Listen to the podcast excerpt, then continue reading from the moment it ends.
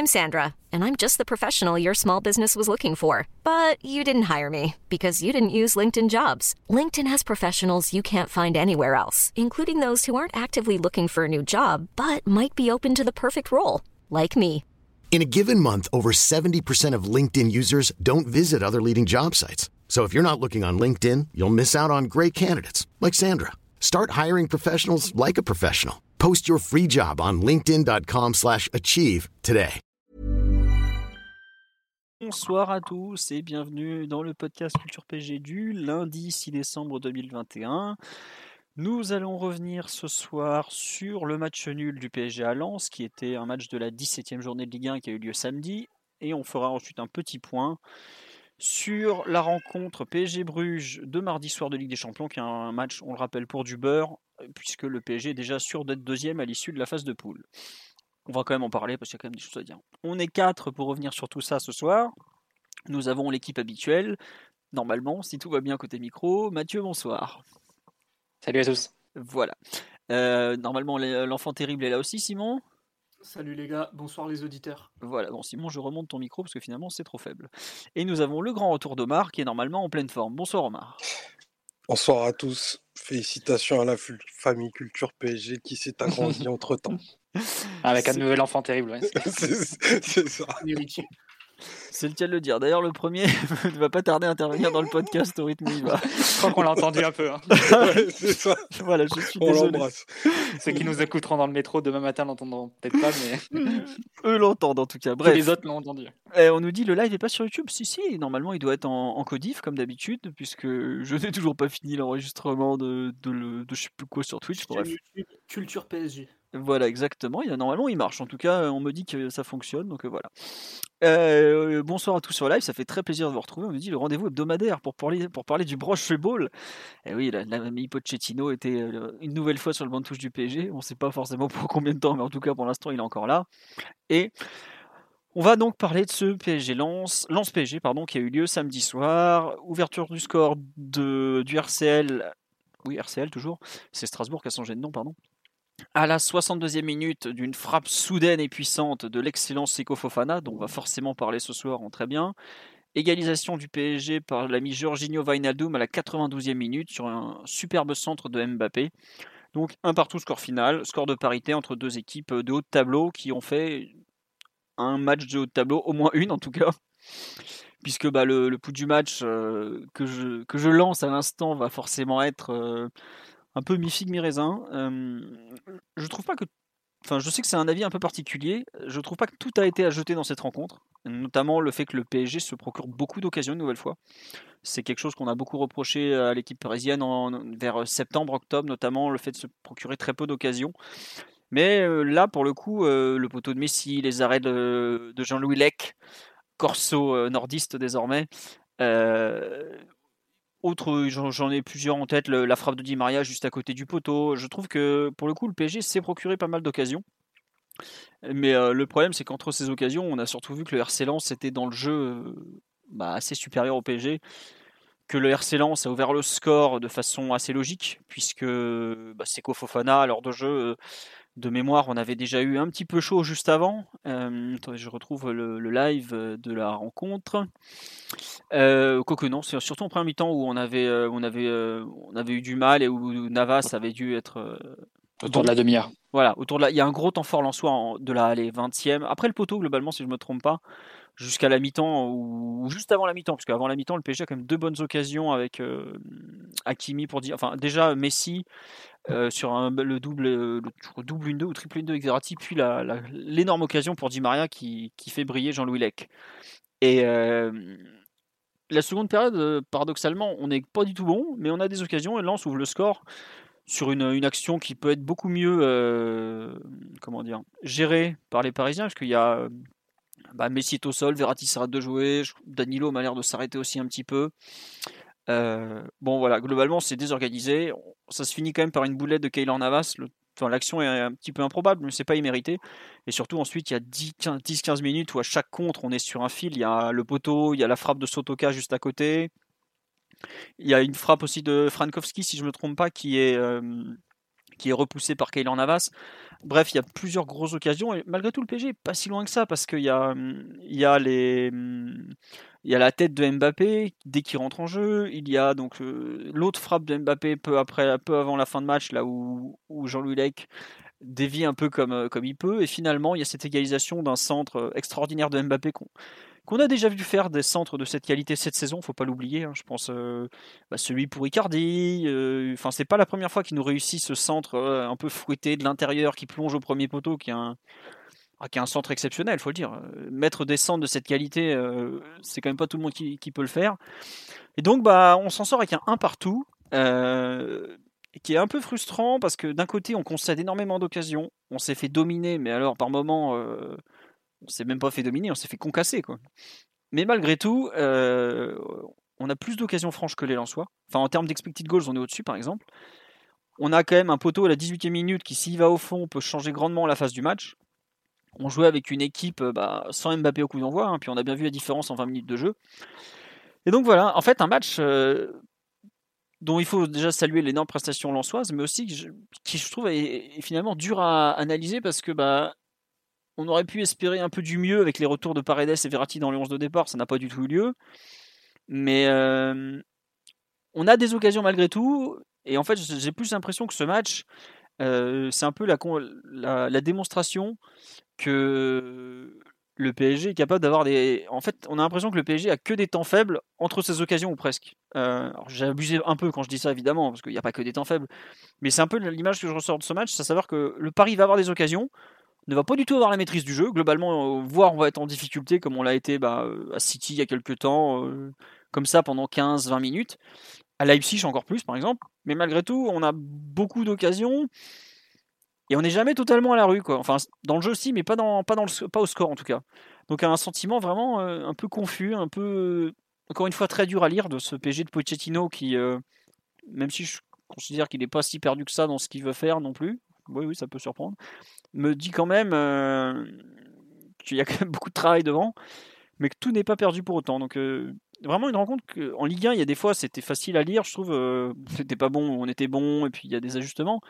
Autant là, on, est à la fois très mauvais et très proche de gagner malgré tout. Mathieu, je te laisse compléter parce qu'en général c'est toi qui enchaînes. Voilà pour moi, je suis un peu un peu perdu. Ah oui, attends une question sur la Non, juste avant de, j'en profite. Euh, on me dit oui, il faut remettre le podcast sur euh, Apple machin.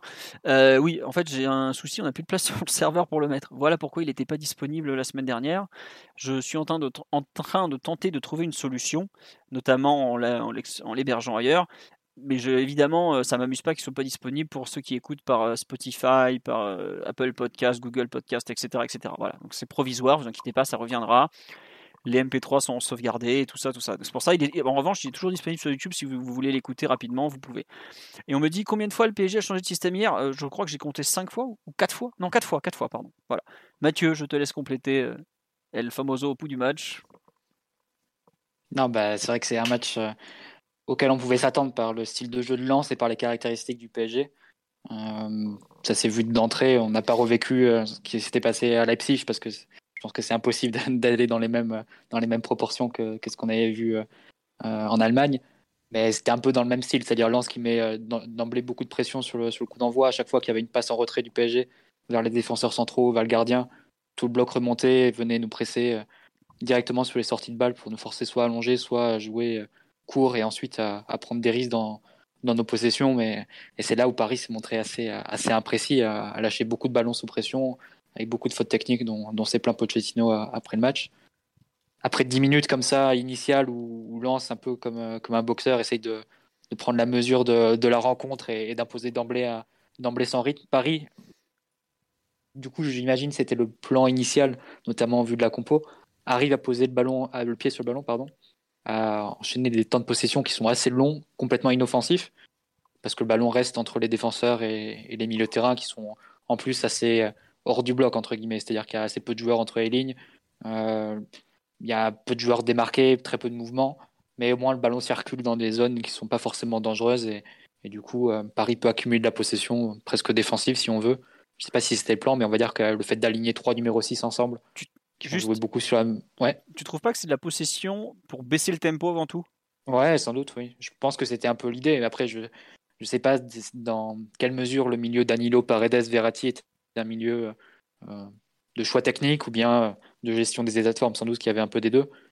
Mais si tu alignes Danilo et Paredes ensemble, plus Verratti, a priori pas pour faire un match où tu vas courir beaucoup vers ton but, mais parce que c'est pas forcément les, joueurs les plus indiqués pour le faire. Mais voilà, des joueurs qui vont a priori te, garder le ballon, qui vont qui vont pas te mettre en, grand danger à ce niveau-là, c'est des joueurs positionnels. Au moins Danilo et Paredes. Et de fait, entre la dixième, la quinzième minute, tu as deux, trois séquences vraiment longues qui s'étirent du, PSG en possession, qui débouchent pas sur grand-chose, mais au moins tu t'es pas en danger durant cette période et tu fais défendre un lance un peu un peu loin de, ta propre surface. Euh, il y a l'action du, du, poteau de Messi et à partir de la, ouais, de la 20e minute, 20-21e, avec, euh, bah, je pense que ça commence avec la perte de balle de Danilo qui fait une passe pour, euh, directement pour l'adversaire tente un peu une passe cachée, je pense vers Paredes sur sa gauche ou Verratti, je sais plus. Concentre-toi sur plus simple, mon ami. Concentre-toi sur plus simple. il, a, il a tenté peut-être trop compliqué pour lui, le, ballon est perdu et, et là, débute 10 minutes ou ouais, un peu plus peut-être. Où PSG va passer un peu dans la lessiveuse. Euh, sur cette période, de la 20e à la 30e, mais 8 frappes à 1 en faveur de Lens. La possession est de 60-40 pour Lens. je pense que ça doit être le seul segment du match où, où Lens a, a vraiment la possession aussi.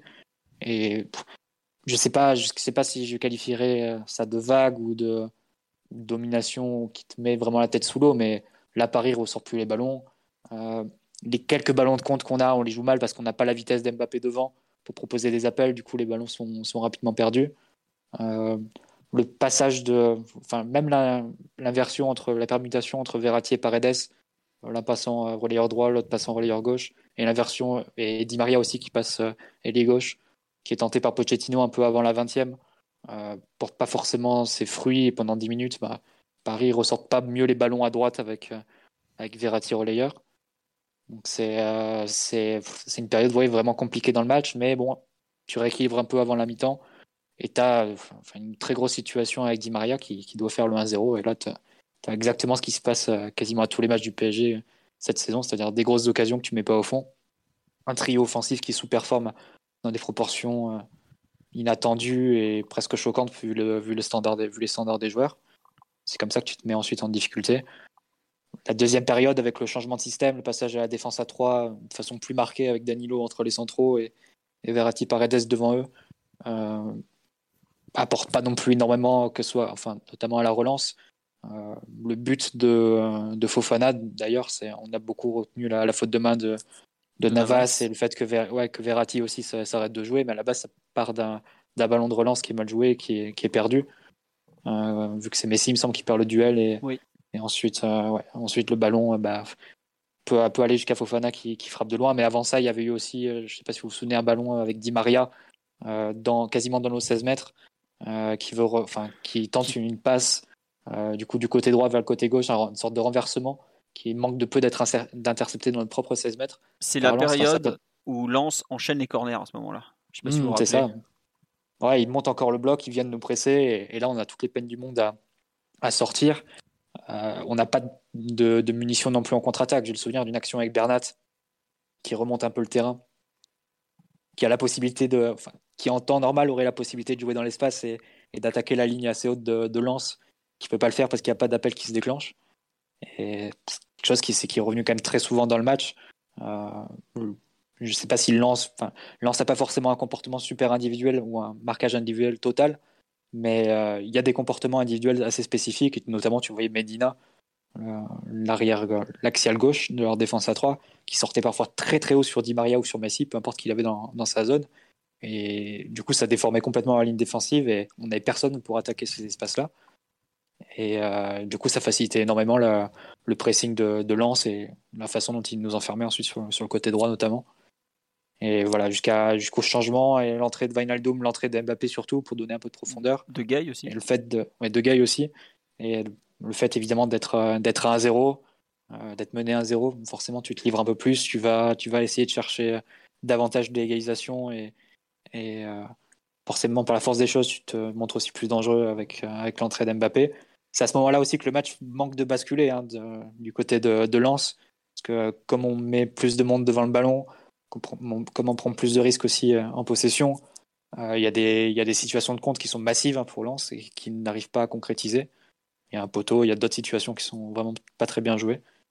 Et, miraculeusement, comme souvent avec le PSG cette année, on arrive à sauver un résultat dans le temps additionnel qui fait du bien, mais ce qui ne doit pas effacer les 90 minutes précédentes qui globalement montraient une supériorité de lance et un nouveau match-up du PSG face à une équipe intense, verticale, qui presse, etc., euh, qui tourne de façon défavorable au PSG. Donc euh, euh, c'est pas la première fois de la saison et je pense que de plus en plus les adversaires vont être incités à, développer ce type de jeu, notamment pour les équipes qui le font naturellement comme Lens, mais il y en a d'autres. parce que clairement, le PSG a montré à quasiment, quasiment chaque fois sur ce type de, de match, ce type d'opposition, qu'on n'était pas capable de, de tenir le, la, la, confrontation au niveau, au niveau technique et qu'on s'en remettait vraiment à des, des, actions très isolées. Donc, euh, je, on va dire que c'est une semaine vraiment mauvaise parce que, aussi bien face à Nice, dans un tout autre type de, de rencontre, face à notre adversaire euh, qui propose autre chose, notamment sur le plan, sur le plan défensif, euh, aussi bien donc face à Nice que face à Lens, tu t'es retrouvé deux fois en échec face à des, des, équipes qui te proposent des plans très différents. Donc, c'est une semaine dont tu sors avec beaucoup de, beaucoup de doutes, même plus de doutes que jamais sur l'état d'avancement du projet du PSG cette année. Ouais, alors je vais faire un petit tour sur le live, il y a pas mal de réactions. Tiens, Divine Ponytail qui était avec nous la semaine dernière qui nous dit qu'il est d'accord avec toi sur l'utilisation de l'espace là dont tu parlais côté droit et qu'il n'y a personne dans la zone et sinon tu vois des, appels ou des mouvements qui se répondent. Euh, il n'y a pas d'appel ou de mouvement pour, euh, pour un peu compléter, euh, bah pour, pour actionner des, des, mécanismes de sortie ou ce genre de choses. Quoi. Donc c'est un peu gênant malgré tout. On nous dit. C'était statique, comme dirait Dugarry. Statique. C'est vrai que quand il a commencé en tant que consultant, il était très porté sur le statique. on nous dit Bruges, ils ont dû regarder le match. Oui, bah évidemment. Après Bruges, ils étaient en train de galérer contre Serein. Ils ont gagné 3-2 les... en n'ayant pas fait un grand match. Donc je pense qu'eux aussi, ils ont pas mal de problèmes. On en parlera après. On dit même si le PSG s'est créé pas mal d'occasions, l'impression laissée sur ce match est inquiétante. Tant tu as l'impression que le PSG s'est fait marcher dessus. Ah oui, c'est sûr que quand tu vois Seko Fofana qui ressemble à Vira Prime ou pas loin, euh, c'est pas une bonne nouvelle aussi. Mais bon, c'est comme ça. Comme tu as dit, Mathieu, c'est des plans de jeu, des, types de formations qu'à cet instant, on n'arrive pas à, gérer, tout simplement. Donc, il faudra faire avec. Hein. On demande pourquoi il n'essaye pas un milieu avec Verratti, Vainaldum et Di Maria. Bah, déjà, il faut avoir les joueurs disponibles. Et, en tout cas, ça soit Verratti ou Vainaldum, il les a pas, beaucoup eu cette saison ensemble, par exemple, avant même de parler Di Maria. Mais euh, bon, c'est comme ça aussi que le PSG joue. Enfin, que le PSG a joué. Euh, autre remarque qu'on a fait que je n'arrive plus. On nous dit Danilo et Paredes au milieu ensemble, plus jamais. Est-ce que vous vous rappelez la dernière fois qu'on avait vu ce milieu de terrain Danilo, Paredes, Lyon. Oui, on avait bien rigolé. C'était contre. Euh, Lyon, hein stade, Mais non, c'était dans un petit stade de province, non Où on avait perdu à la dernière seconde. Ah bon Moi, Ah, c'est Lorient, Lorient, oui. Voilà, Lorient, double pivot. Ouais, sauf que non, mais là, la dernière fois qu'on, pour moi, la dernière fois qu'on les a vus euh, avec ce milieu-là, avec euh, Verratti relayeur et Paredes relayeur, euh, en vraiment 4-3-3, c'était avec Tourelle à Manchester où on avait. Mais par contre, c'était inversé. C'était Paredes relayeur droit et Verratti relayeur gauche. D'ailleurs, ça n'avait pas donné grand chose de meilleur, mais bon. Ah, c'est comme ça qu'on a commencé le match. Euh... Ouais, c'est ça. On avait commencé comme ça. Et d'ailleurs, quand j'ai vu la compo, je fais oh là là, oh là là. c'était pas un très très bon souvenir cette association, mais bon, c'est comme ça. Euh... Face à Lyon aussi, Philo, non? Euh, Après, Danilo joue un, peu défenseur central. Mais... J'ai un doute face à Lyon, en fait. Puis globalement, face à Lyon, je suis pas sûr que c'est Verratti. Si, il était là, Verratti contre mmh, Si, si, je crois que c'était un 3-5-2 avec Danilo, défenseur central. Comme on a joué en deuxième mi-temps. Paredes devant la défense, c'est Verratti. Mmh, ouais. Bon, bref, c'est une association qui a rarement fonctionné. Et c'est marrant, c'est que, je sais pas si vous vous rappelez, quand Paredes est arrivé, euh, il avait été posé à la Tourelle la question en conférence de presse pourquoi vous voulez pas faire jouer ensemble Paredes, Verratti et Marquinhos? Et il avait répondu bah avant de faire le contraire quelques mois plus tard, c'est compliqué parce que ce sont trois joueurs qui préfèrent être derrière le ballon que devant. Il n'y en a aucun des trois qui va aller devant. Et je trouve que sur le match de samedi, par exemple, ce qu'on dit sur les problèmes de relance, tout ça, en fait, ça se voit en première mi-temps. C'est-à-dire que tu as, bah, les trois milieux euh, qui sont un peu comme ça à tenter de, faire avancer la balle, mais il n'y en a aucun qui ose vraiment avancer parce que euh, c'est pas sa nature en fait. Danilo, c'est pas un mec qui va avancer sur le terrain, Paredes non plus, et Verratti, euh, même s'il a joué un peu 10, c'est pas non plus dans ses gènes. Et tu as les trois devant, bah, bon, Icardi, euh, globalement, il sert pas à grand chose, mais euh, au moins Di Maria et, Messi, qui, qui te proposent pas énormément de solutions. Et je trouve que tu as encore une fois, sur les phases de relance, cette équipe un peu coupée en deux, où tu n'arrives pas à sortir. En plus, en face, tu as deux mecs avec un énorme volume que sont euh, Fofana et Doucouré. Et forcément, tu te fais essorer. Quoi. Tant que le PSG n'arrivera pas. C'est un, un truc qu'on a déjà vu plein de fois cette saison. À tenir mieux le ballon, à le relancer, à construire, à avancer voilà, c'est malheureusement un, problème qu'on va voir euh, toutes les semaines. Après, sur là, on dit qu'il aurait dû commencer avec Vainaldum, mais Vainaldum avait repris l'entraînement un jour avant. C'est pas forcément un cadeau de l'envoyer face à Lens, qui est une équipe ultra physique. Pour le coup, ça, faut bien le signaler parce que ça a beau être euh, la Ligue 1, on dit c'est un championnat physique, mais Lens est parmi les équipes les plus athlétiques et physiques du championnat. Lens, le match qu'on joue ce, samedi contre Lens, c'est un match contre une équipe de première ligue pratiquement. En tout cas, moi, je le lis comme ça. Hein. Bref, Simon, Omar, je vous laisse compléter un peu cette analyse collective que Mathieu a déjà bien, bien attaquée. Qui veut commencer L'enfant terrible ou, ou, le maire du 19e L'enfant terrible. On peut commencer euh, l'analyse collective entre guillemets en partant de ce que tu disais sur le, le 11, tout simplement. Tu as eu un 11 euh, très inadapté à l'adversaire. Euh, je ne sais pas à quel point Pochettino a dû faire jouer des joueurs pour des raisons de gestion physique plutôt que par des convictions euh, profonde sur le plan A que ça pouvait donner. Mais en tout cas, force est de constater que, que ça pouvait pas marcher comme ça.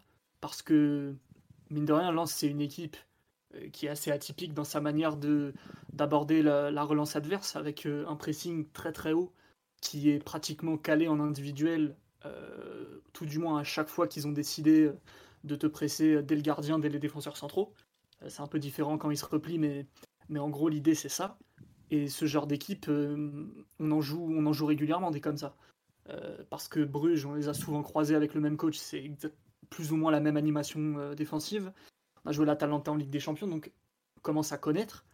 Et, ce genre d'équipe, il faut vraiment leur opposer. Enfin, il faut jouer sur leurs points faibles pour éviter de les mettre dans le confort. Si tu fais tourner le ballon au cœur du jeu avec des milieux qui sont très très bas, eux, pour eux, c'est parfait parce que en gros, ils gèrent on joue que dans les pieds. Euh, c'est compliqué de, trouver un homme libre, de trouver euh, quelqu'un qui peut avancer balle au pied ou, renverser le jeu.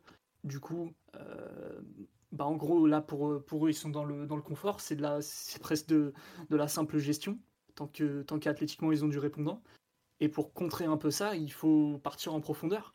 Parce que quand tu vois la position très très haute de leur piston, quand tu vois les, les trois défenseurs centraux qui sont plus ou moins calés sur tes trois attaquants et que derrière ils n'ont pas toujours de supériorité ou de couverture, même si en général il y a un des pistons qui, euh, surtout celui côté opposé, qui va tenter de tempérer un peu euh, sa position et sa hauteur pour, euh, pour apporter éventuellement une couverture, mais encore faut-il pouvoir le faire.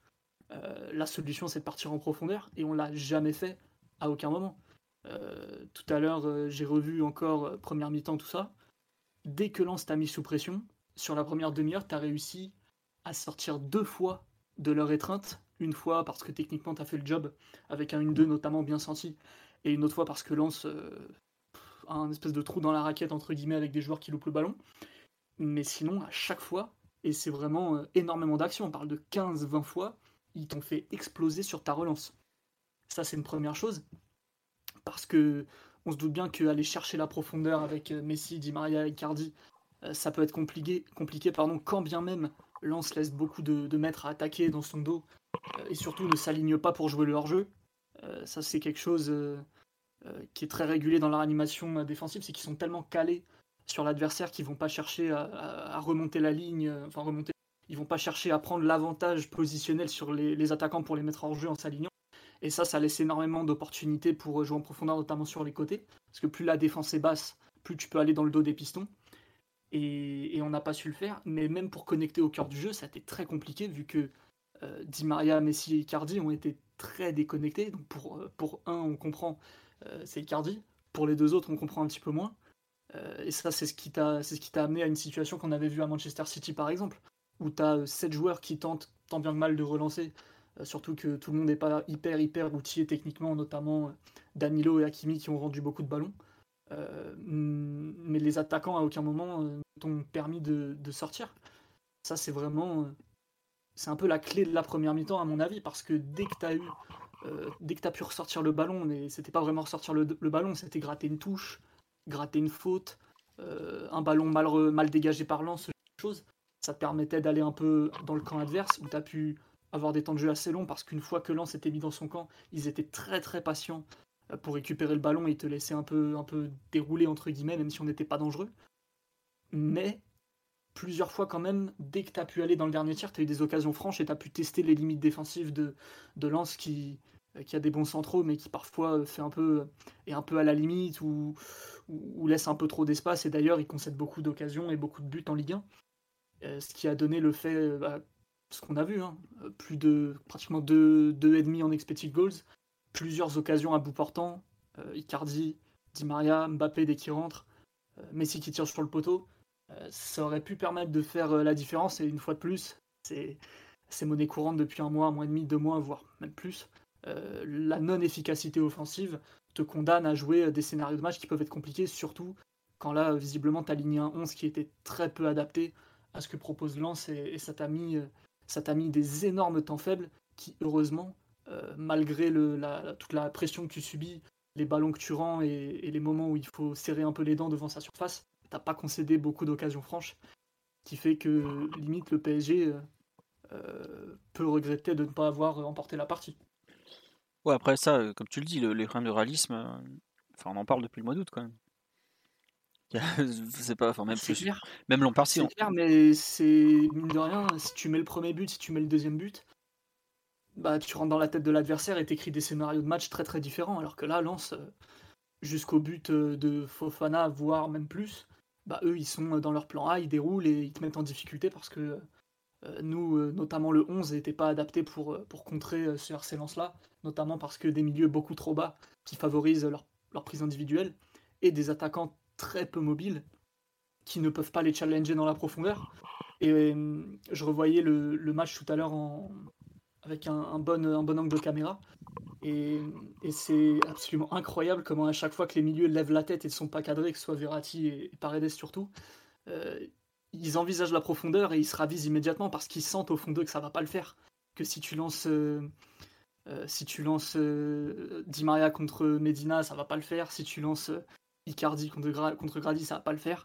Du coup, ils se ravisent et, d'ailleurs, les une ou deux fois où ça a été fait, ça n'a pas marché, ça n'a pas été concluant. Donc vraiment, t'as été, as été bloqué quoi, parce que t'as pas d'option courte pour ressortir. T'as pas l'option intermédiaire, t'as pas l'option profonde à un moment donné, tu es en échec et mat et ça, ça explique tout le, tous ces ballons rendus euh, sous pression. Après, euh, comme tu dis, ils ont même pas envie d'essayer parce qu'ils savent que derrière, ils vont devoir cavaler. Hein. Ben c'est ça, euh, le ballon, si tu l'envoies très vite devant, c'est possible qu'il revienne aussi très très vite de l'autre côté. C'est pour ça qu'il faut, générer les conditions pour attaquer correctement la profondeur. Et, c'est là que le rôle des latéraux, notamment, n'a pas été très abouti, c'est le moins qu'on puisse dire, parce que dans le système de lance, comme je disais tout à l'heure, avec des, centraux qui ont tendance à, se caler un peu sur l'adversaire qui t'a reculé, et, les pistons qui sont euh, relativement écartés, prêts à sortir sur tes latéraux, mais quand même en laissant de l'espace et en se mettant parfois dans des situations qui pourraient éventuellement devenir compliquées. Euh, Bernat et Hakimi, normalement, ils font des ravages, et, ou, des ailiers extérieurs, mais le PSG n'a pas d'ailier extérieur. Donc ce serait plutôt les latéraux qui te, qui te solutionnent le problème dans ces conditions. Et ça n'a pas été essayé, je crois, une seule fois. Euh, alors que c'est pas le même match, mais c'est des conditions qui ressemblent. Euh, quand Bruges a reçu City il y a quelques semaines, donc avec une animation pratiquement la même que, que Lens dans les principes, notamment avec le fait de, coller au cœur du jeu, de pas toujours avoir de couverture derrière, même si Bruges un peu plus. Euh, City, qu'est-ce qu'ils ont fait? Ils t'ont envoyé un, un 4-3-3 comme le PSG, sauf que tu avais les ailiers à chaque fois à la limite du hors-jeu, et dès qu'il y avait la moindre opportunité, ils bombardaient en profondeur et ça fait plier Bruges très très rapidement, alors qu'on sait bien que City, normalement, euh, leur plan de jeu, c'est plus un peu euh, possession lente, tiki-taka, tout ça, les centres au deuxième poteau. Là, pour vraiment faire les bons, les, pardon, les bons ajustements face à cette, ce type d'animation défensive à 5, plus ou moins à 5 derrière et qui colle au cœur du jeu avec beaucoup de prises individuelles, il faut aller voir ce qui se passe en profondeur, au large, et le PSG a jamais été en mesure de le faire, ce qui ce qui explique beaucoup de difficultés. Tiens, sur le live, on me demande, enfin, je te pose la question à toi ou Omar qui n'a pas encore parlé et qui a probablement beaucoup de choses à dire, à quel point cette, j'aime pas trop dire ça, mais cette mauvaise façon d'attaquer peut-être les, la profondeur, les espaces et tout ça, c'est euh, un, manque de, connaissance du système Lançois en amont, quoi, en fait. Hmm, peut-être. Après, c'est souvent en ce moment avec euh, ce PSG en 4-3-3 que les latéraux ne montent pas beaucoup, à moins qu'on soit bien installé dans le camp adverse. Et de toute façon, avec, euh, ces milieux-là qui sont plutôt positionnels et à l'aise derrière le ballon, c'était compliqué de venir connecter entre les lignes notamment, et c'est là que les attaquants te déçoivent, parce qu'ils ont été peu disponibles, peu entreprenants, peu en réussite, Messi notamment, sur les 35 premières minutes, je pense qu'il perd tous les ballons qu'il touche, à part celui, euh, enfin tous les ballons où il tente quelque chose en tout cas, à part celui où, il prend, euh, il y a une bonne combinaison plein axe et il tire sur le poteau. Omar, tu, ton avis un peu, parce que Simon a abordé des points très précis que tu peux rejoindre ou pas d'ailleurs? Euh, bah, sur, le, sur le pouls du match, euh, résultat extraordinaire. Euh, pour un match qui l'est tout autant. je pense qu'on est un peu obligé de revenir sur le fait, en tout cas, mon sentiment, c'est que c'est l'un des meilleurs matchs qui m'ait été donné de voir cette année.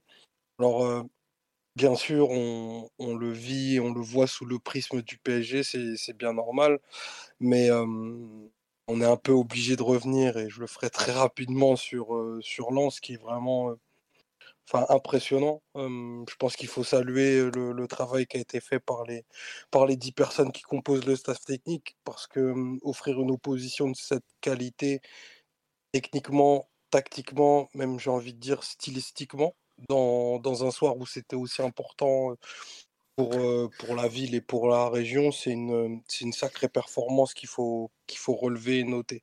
Après, il y, a plusieurs, il y a plusieurs points dans ce que disait Simon, notamment par rapport à, à l'absence de, de, de, profondeur, qui est un problème entre guillemets majeur de ce que propose le PSG depuis, depuis plusieurs semaines si on se met de l'autre côté, on peut se dire que ça a été facilement aligné par le, choix qu'avaient fait les Lensois sur nos sorties de balles, de presser à minima à 4 contre 5 ou à d'avoir une égalité numérique, du coup à 5 contre 5 quand on relançait en, 3 plus 2.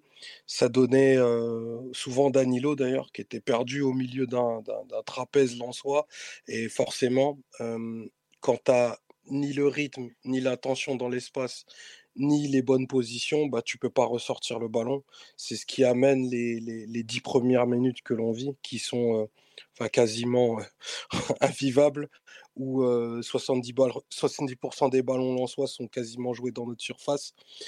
paradoxalement, on a, on a une équipe du PSG qui est, qui est bien trop large avec des positions de joueurs de côté qui, qui collent la ligne de touche, mais un, cœur du jeu qui est totalement dépeuplé et des distances entre les, entre les trois lignes qui sont beaucoup, beaucoup, beaucoup trop longues que tu peux ni couvrir par la course, ni en faisant vivre le ballon parce que le ballon, euh, Lance t'en a dépossédé et t'as pas laissé l'occasion de, avant de parler de, connexion, c'est même d'enchaîner deux passes au, plus moment, au plus fort moment d'où ils ont mis, d'où ils ont mis la pression. Donc techniquement, tu as un peu, un peu défailli à ce, à ce moment-là de, la rencontre. et ce qui est très paradoxal dans ce match, c'est que effectivement, Lens a pour le coup un, un grand temps fort. Où ils ont une très très grosse domination territoriale. Les ballons sont récupérés de plus en plus haut. Ils te laissent moins en moins de temps pour, euh, pour activer. Mais euh, ils créent pas beaucoup d'occasions, à vrai dire, parce que je crois que tu as une frappe de, de Klaus qui est, largement, largement dévissée, puis tu as une frappe de, de, Fofana qui est facilement captée. de mémoire, nous, avec... tu as aussi une, la, la, reprise de volée de Doucouré sur un ballon qui traîne, un second ballon. Le coup franc ah la frappe de Kakuta, euh, plat du pied qui est capté par Namas. Ça, ça c'est un, peu après le, hmm. premier quart d'heure. Ah non, ok. Ah oui, pardon, La, la, frappe de Doucouré, c'est 31 e par exemple.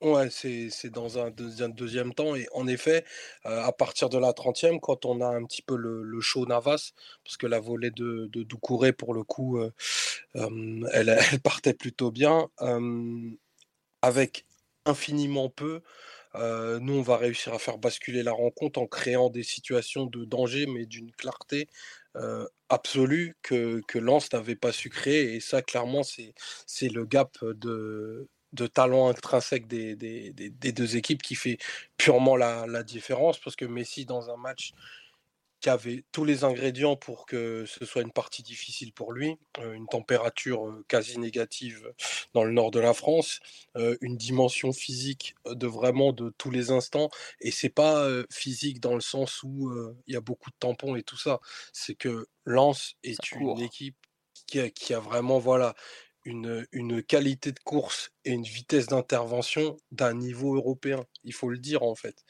Il n'y a pas beaucoup d'équipes qui seraient sorties vivantes de, ce qu'a proposé euh, Lance à Bollard samedi. et tout ça avec un niveau technique qui, couplé à cette vitesse, est plutôt intéressant. Et, et là, effectivement, bah, nous, on a réussi à créer des occasions mais vraiment de, super, super qualité par des enchaînements rapides dans l'axe du jeu qui, je pense, en tout cas dans le, dans le dernier tiers du terrain, est la partie euh, la plus faible de, l'équipe euh, lançoise, parce que effectivement, Simon le, le notait fort justement, euh, il y a des alignements assez aléatoires, il n'y a pas beaucoup de marquage préventif. les mauvaises langues diront que c'est parce qu'ils avaient aucune espèce de crainte de ce qu'on pouvait proposer offensivement, mais c'est quand même un peu, un peu risqué que d'avoir cette approche-là, et ça s'est vu. Et si Lec n'était pas pendant 10 minutes la, résurgence de, de Lev Yashin, ça aurait été un match qui aurait été plié à la 45e, quand bien même Lance ait fait une première, une première partie, une première mi-temps pardon, de, haut vol.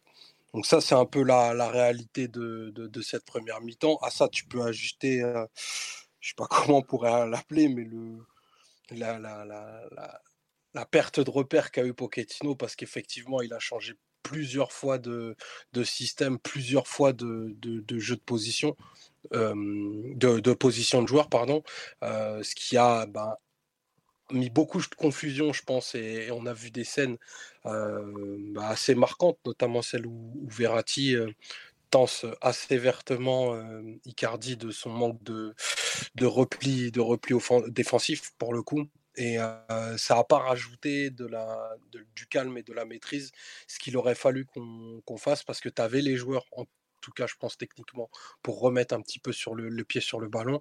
Mais par contre, tu n'avais absolument pas les cannes et tu as surtout aucune discipline pour courir ensemble. Ce qui fait que tu as des efforts qui sont faits sur le terrain. On peut pas dire que Paris est une équipe qui court pas. Alors c'est une équipe qui court moins, mais c'est surtout une équipe qui court mal. Parce que tu vas avoir des joueurs de côté qui couvrent de très très grands espaces quand ils y arrivent. Je pense notamment à, Hakimi, qui sont peu ou jamais servis. Tu as des milieux qui sont à l'intérieur, mais vissés à l'intérieur, sans aucune capacité de projection. Et tu as Verratti qui se décide de lancer le pressing pour un, pour deux, pour trois, pour quatre parfois, sans jamais être suivi. Et tu as même un comportement de ta charnière qui, des fois, n'est pas très miroir. Tu vas avoir il y, a une action assez notable où, Kipembe euh, arrive à mettre l'attaquant hors jeu, où lui joue en effet le, hors jeu quand euh, Marquinhos est déjà euh, quasiment 5 à 6 mètres plus haut. Et on parle de son partenaire de charnière, pas d'un latéral, pour justement lui anticiper et faire une éventuelle correction. Et ça, Lens en a profité de façon très très bonne en, faisant pas mal de, triangles et en cherchant un troisième homme à l'opposé on a survécu à ça. Et clairement, sur cette première période, c'est pas, c'était pas une mince affaire. Ah non, sur la première mi-temps, euh, ouais, c'était pas une mince affaire, non. On nous dit, est-ce que tu es en train de dire que Lens est une terreur européenne et qu'on a fait un super match? Je pense pas que tu iras jusque-là, mais en tout cas, clairement, sur certains points, Lens est une équipe de niveau européen. Il n'y a pas de honte à le dire. Hein. Mais on peut le dire. En, tout cas, euh, je sais pas qui sont les terreurs européennes. J'ai vu, j'ai eu la chance ce week-end de voir pas mal de matchs. Et clairement, dans ce qui est proposé athlétiquement, dans la cohérence du pressing, bah, Lens, c'est un des meilleurs trucs que, j'ai pu voir. Après, c'est mon, mon opinion, c'est mon sentiment. Moi, clairement, c'est un football qui me parle énormément. C'est pas que des coureurs à pied, pour reprendre, reprendre l'expression consacrée d'un de, nos amis du podcast. Je pense qu'il y a, y, a, y a beaucoup de cohérence dans ce qu'ils font. ces jeunes ne sont pas fous. Ils font ça tous les samedis depuis depuis maintenant trois ans quasiment. Et, et peut-être peut-être que samedi, c'est un espèce d'avènement parce que voilà, il y a, y, y a, toute la lumière qui est mise sur eux. Ils, ne gagneront pas tous les matchs. En tout cas, ils ont une approche qui, qui, qui est vraiment très, très, très, très positive. Et d'ailleurs, même Verratti, à la, à la fin du match, l'a plutôt, l'a plutôt salué. Mais c'est une approche qui est. Excuse-moi, je te Mais c'est une approche qui est un peu. Juste, c'est une approche assez radicale quand même. Et dans le sens où Paris, qui a des joueurs qui savent manipuler un pressing, qui a des joueurs offensifs qui en théorie sont créatifs, qui savent se déplacer. Et pareil, même si tu fais rentrer, si tu avais eu Mbappé aussi dès le coup d'envoi, tu aurais eu des joueurs en plus pour attaquer à la profondeur. normalement, tu as les outils pour, pour te défaire d'un plan de jeu comme celui de Lance et même pour les mettre en, en, réelle difficulté. Donc, je, je suis d'accord pour leur tirer un grand coup de chapeau et ils maximisent vraiment ce qu'ils ont à disposition grâce à un style de jeu qui est ultra clair. Mais Paris est censé aussi avoir des, des atouts pour mettre ce style de jeu en, réel échec. Et Simon a cité ben, Bruges face à, face à City. Je ne veux pas dire que Paris face à Lens, ça doit être dans les mêmes proportions, mais ça peut, ça peut tourner dans ce même sens-là. Et aussi peut-être par la faute d'une équipe inadaptée. D'ailleurs, on pourra revenir aussi sur le fait que face à Nice aussi, c'était sans doute une équipe assez inadaptée. Pourquoi avoir mis Mbappé face, à, face, à, face au bloc de Nice et, et, le faire reposer face à Lens où il aurait été sans doute encore plus, plus utile et, dont la vitesse aurait été fondamentale pour attaquer Lens. Ça, c'est peut-être des incohérences qui, euh, qui, ont été faites sur la, sur la gestion de la semaine, sans doute. Mais euh, en théorie, Paris est censé avoir les atouts pour, euh, pour manipuler le pressing de Lens, pour déjouer quelques combinaisons, quelques orientations individuelles. On a parlé de Medina, mais Medina, il sortait parfois sur Messi à 60 mètres de son but. Et avec la défense pas alignée, avec un énorme trou dans, dans son dos, si tu as un appel de Hakimi à ce moment-là ou un appel de Mbappé s'il était sur le terrain à ce moment-là, tu vas direct au but. Euh, mais comme tu n'avais pas ces appels-là, bah, tu jouais vraiment dans le, dans le petit jeu côté et forcément tu te prenais le pressing et tu rendais les ballons. Et ça s'est passé plusieurs fois sur ces situations, mais moi j'ai du mal à voir la fatalité, entre guillemets, de dire que voilà, Lance joue tellement bien que Paris pouvait rien faire et tu es obligé de rendre les ballons comme ça. Il n'y a aucune équipe de Ligue 1 qui, a autant d'atouts pour se, pour se défaire du style de jeu de Lance et pour les mettre en énorme difficulté sur le papier. Donc c'est pour ça que j'ai du mal à, vraiment me, dire voilà, on a résisté, on est passé dans, à la moulinette, même à la machine à laver, et voilà, on a fait du mieux qu'on pouvait. On est censé pouvoir se défaire de ce type d'adversaire parce qu'on a aussi euh, dans l'effectif de quoi, de quoi pour le faire. Donc euh, je, ne sais pas, j'ai un avis sans doute moins, moins positif que vous après ce match. Hein. Mais j'entends moi parfaitement ce que tu dis, mais peut-être que là où la, la différence majeure, c'est que moi je suis sûr qu'à date on puisse pas faire mieux. Ah bah à date c'est évident. Hein. On a, on a été en difficulté sur quasiment l'intégralité des matchs de Ligue 1 cette année. C'était pas face à Lens que ça allait tomber. Euh, Pochettino il n'a pas vu la Vierge la veille du match et qui lui a dit le, la façon de faire jouer l'effectif. Hein. Euh, c'était sûr que dans l'état actuel de l'effectif et, de l'équipe, tu allais, allais, souffrir. Mais sur le papier, c'est pas possible de, que ce soit dans ces proportions-là. Ah oui, bah là-dessus, là-dessus, je pense qu'on te, on te, rejoindra tous.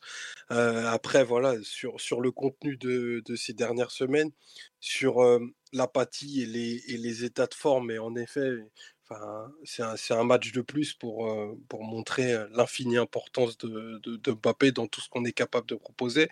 Parce qu'en effet, techniquement, tu as les atouts, mais il faut arriver à te mettre dans le camp adverse. Et aujourd'hui, on a un mal fou à construire ne serait-ce qu'une action mmh. complète pour s'installer dans le, dans le camp adverse. Donc quand tu as trois milieux très positionnels, mais vraiment vissés sur des chaises, hein, quasiment, qui sont que des joueurs de contrôle, un joueur de, de, projection qui, enfin Verratti, y a pas de, enfin il n'a pas de définition parce qu'il il saura tout faire et il s'adapte même à, cette, à ces circonstances de match qui doivent être pour lui le plus pénible et que tu as ben, Bien moins inspiré que ce qu'il devrait, et Verratti et Icardi qui est Icardi, qui malgré tout va réussir à avoir du danger dans les 5-50. Clairement, Lens, c'était pour moi le pire adversaire qu'on puisse rencontrer en, Ligue 1 sur, euh, sur la période, parce qu'eux, ils avaient quoi te, te désarçonner, mettre le, mettre le match à un niveau et à un tempo que tu as du mal à gérer. Ils ont des joueurs très attirés par la verticalité. on va pas revenir sur la, sur la partie qu'a fait Seko Fofana, mais en effet, ah, si. enfin, si, si, si, on va revenir dessus. bah écoute, je, je, te laisserai revenir dessus parce que moi je pense qu'on va y passer la nuit. Mais effectivement. individuelle. Ouais, c'est ça. Mmh c'est la retenir. Non, mais tu vois, c'est pas, c'est pas le premier milieu de terrain à faire ce genre de performance. Je pense que Renato Sanchez au parc, par exemple, c'était encore meilleur que ce qu'a fait Seko Fofana oui. samedi face à Lens. C'est une, une, appréciation personnelle. Hein. Je pense que c'est largement débattable. Ou même, par le euh, passé, Ndombele, par exemple. C'était totalement ah, même Ndombele, Non, mais Ndombele, c'est un, un, autre stade de joueur. Techniquement, c'est. C'est sûr. Ndombele, c'est vraiment sur le plan technique. C'est un joueur qui a un, tu vois, un crochet, un contrôle orienté que que n'a pas Seko Fofana. C'est sûr. pas comparer les deux. Mais prendre le ballon et remonter 30 mètres plein axe avec nos milieux de terrain qui s'ouvrent comme la mer rouge, c'est typiquement le genre d'action que les deux nous ont fait, euh, qu'on a vu depuis des mm. années. Quoi. Non, mais c'est sûr, c'est sûr. On l'a dit souvent, même Alan à Naples. Mais en plus, c'était accentué par le fait que Paris devait remonter sur la fin de match. et donc, on prenait plus de risques et il y avait plus d'espace aussi pour remonter les ballons. Mais de toute façon, comme l'a dit Simon, je pense que c'est une remarque juste. Il faut partir du, du principal, c'est-à-dire que la compo du PSG était assez peu fonctionnelle hein, pour affronter un adversaire comme Lens.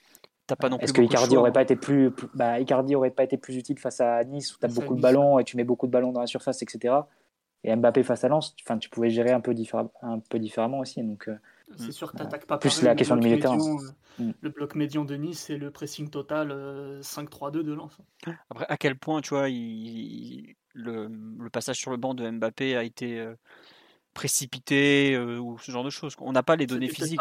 Non, bien sûr, bien sûr. Tu vois, il y a un truc très bête, c'est que faut pas oublier qu'en attaque, en ce moment, on est un peu sur un fil. Dans le sens où Icardi, tu parles de PSG Nice, il avait repris l'entraînement la veille, quoi. C'est mmh. compliqué peut-être de l'envoyer contre, Nice alors qu'il est là depuis euh, un jour et demi à l'entraînement. Quoi. Non, tu as, raison, Philo, mais, je suis d'accord avec toi. de ces facteurs-là, c'est vrai que la compo qui a été alignée samedi, ah, elle est dégueulasse. Bah, pour toutes les raisons qu'on a, bah, c'est juste c'est difficile que ça fonctionne. Tu n'as pas de milieu de terrain pour, pour te mmh. projeter ou proposer entre lignes ou des, des positions euh, un peu devant le ballon. des attaquants qui n'attaquent pas la profondeur.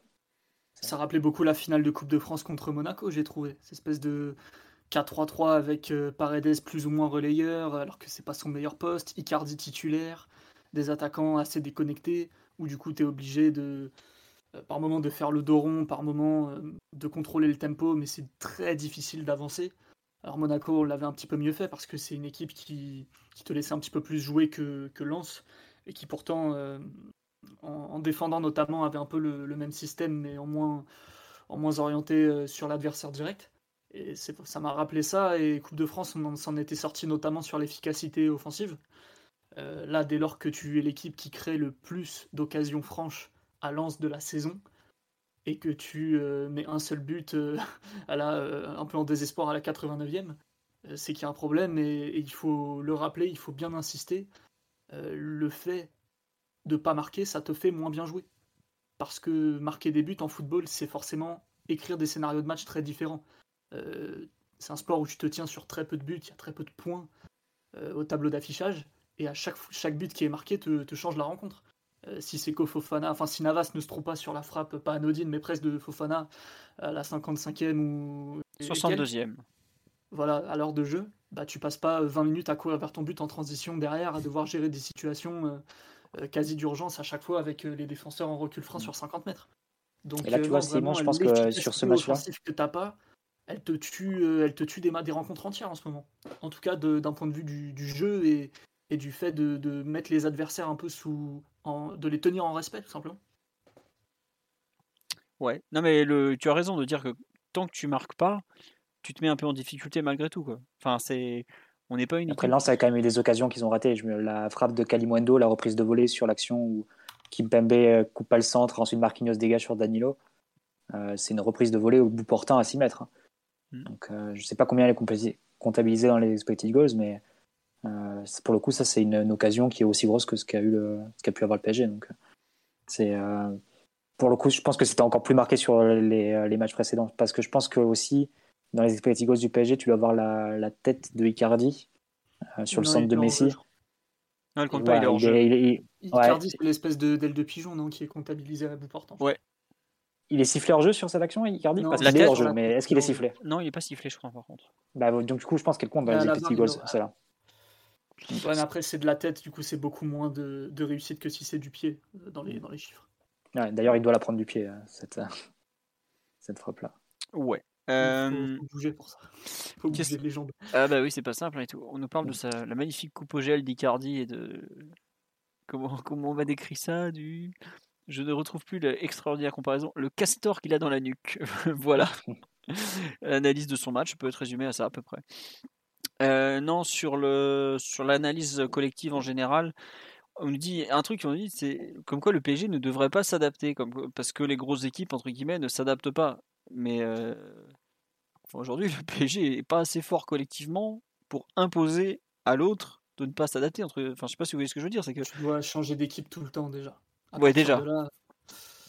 quand tu es une équipe qui est très définie par les caractéristiques individuelles de ses joueurs, euh, un peu à tous les postes d'ailleurs, euh, tu, tu peux pas dire je vais jouer pareil lance avec mon triple pivot du soir que Nice en 4-4-2 avec je sais plus combien d'attaquants il y avait, mais c'était une, une, manière de jouer qui était encore différente.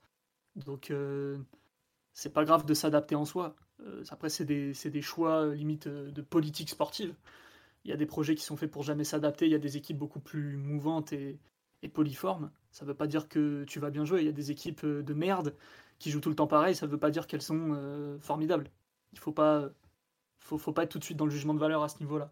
Euh, par contre, euh, effectivement, l'équipe qu'on avait là face à Lens, je sais même pas si on peut parler d'adaptation. Je pense que et le fait d'avoir évoqué le médical tout à l'heure le rappelle bien, c'est que malgré tout, les 11 que tu alignes à chaque fois, c'est probablement les plus compétitifs. Après les animations, tout ça, on peut en discuter. Oui, les 11 joueurs sont les plus en forme, quoi.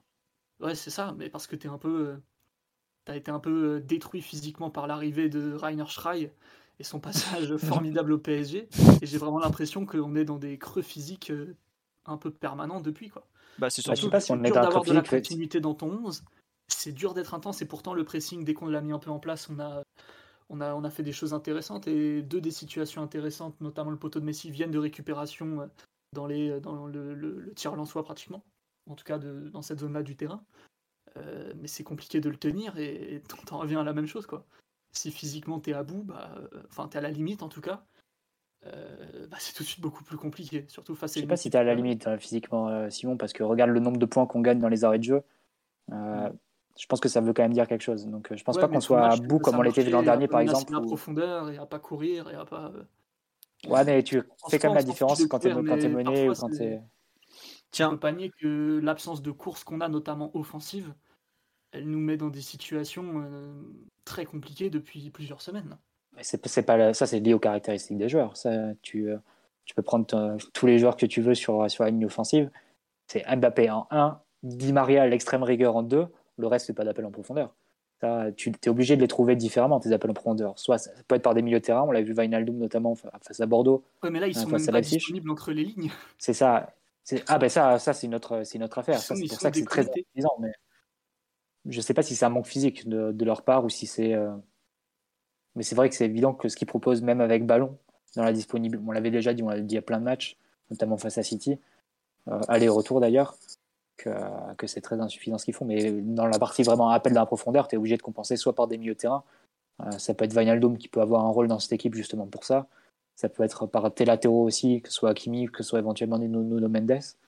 Tu es obligé de compenser par d'autres joueurs parce que c'est pas tes milieux offensifs qui, vont t'apporter ce, ce, type de, caractéristiques. Après, sur le plan, sur le plan physique, c'est vrai que les dernières semaines ont été un peu particulières parce que tu as eu une hécatombe au milieu de terrain d'un coup, à la veille de, de City, où tu as eu euh, quatre joueurs qui sont tombés euh, comme, euh, comme en jouant à Kies, tu vois, ils sont tombés d'un coup.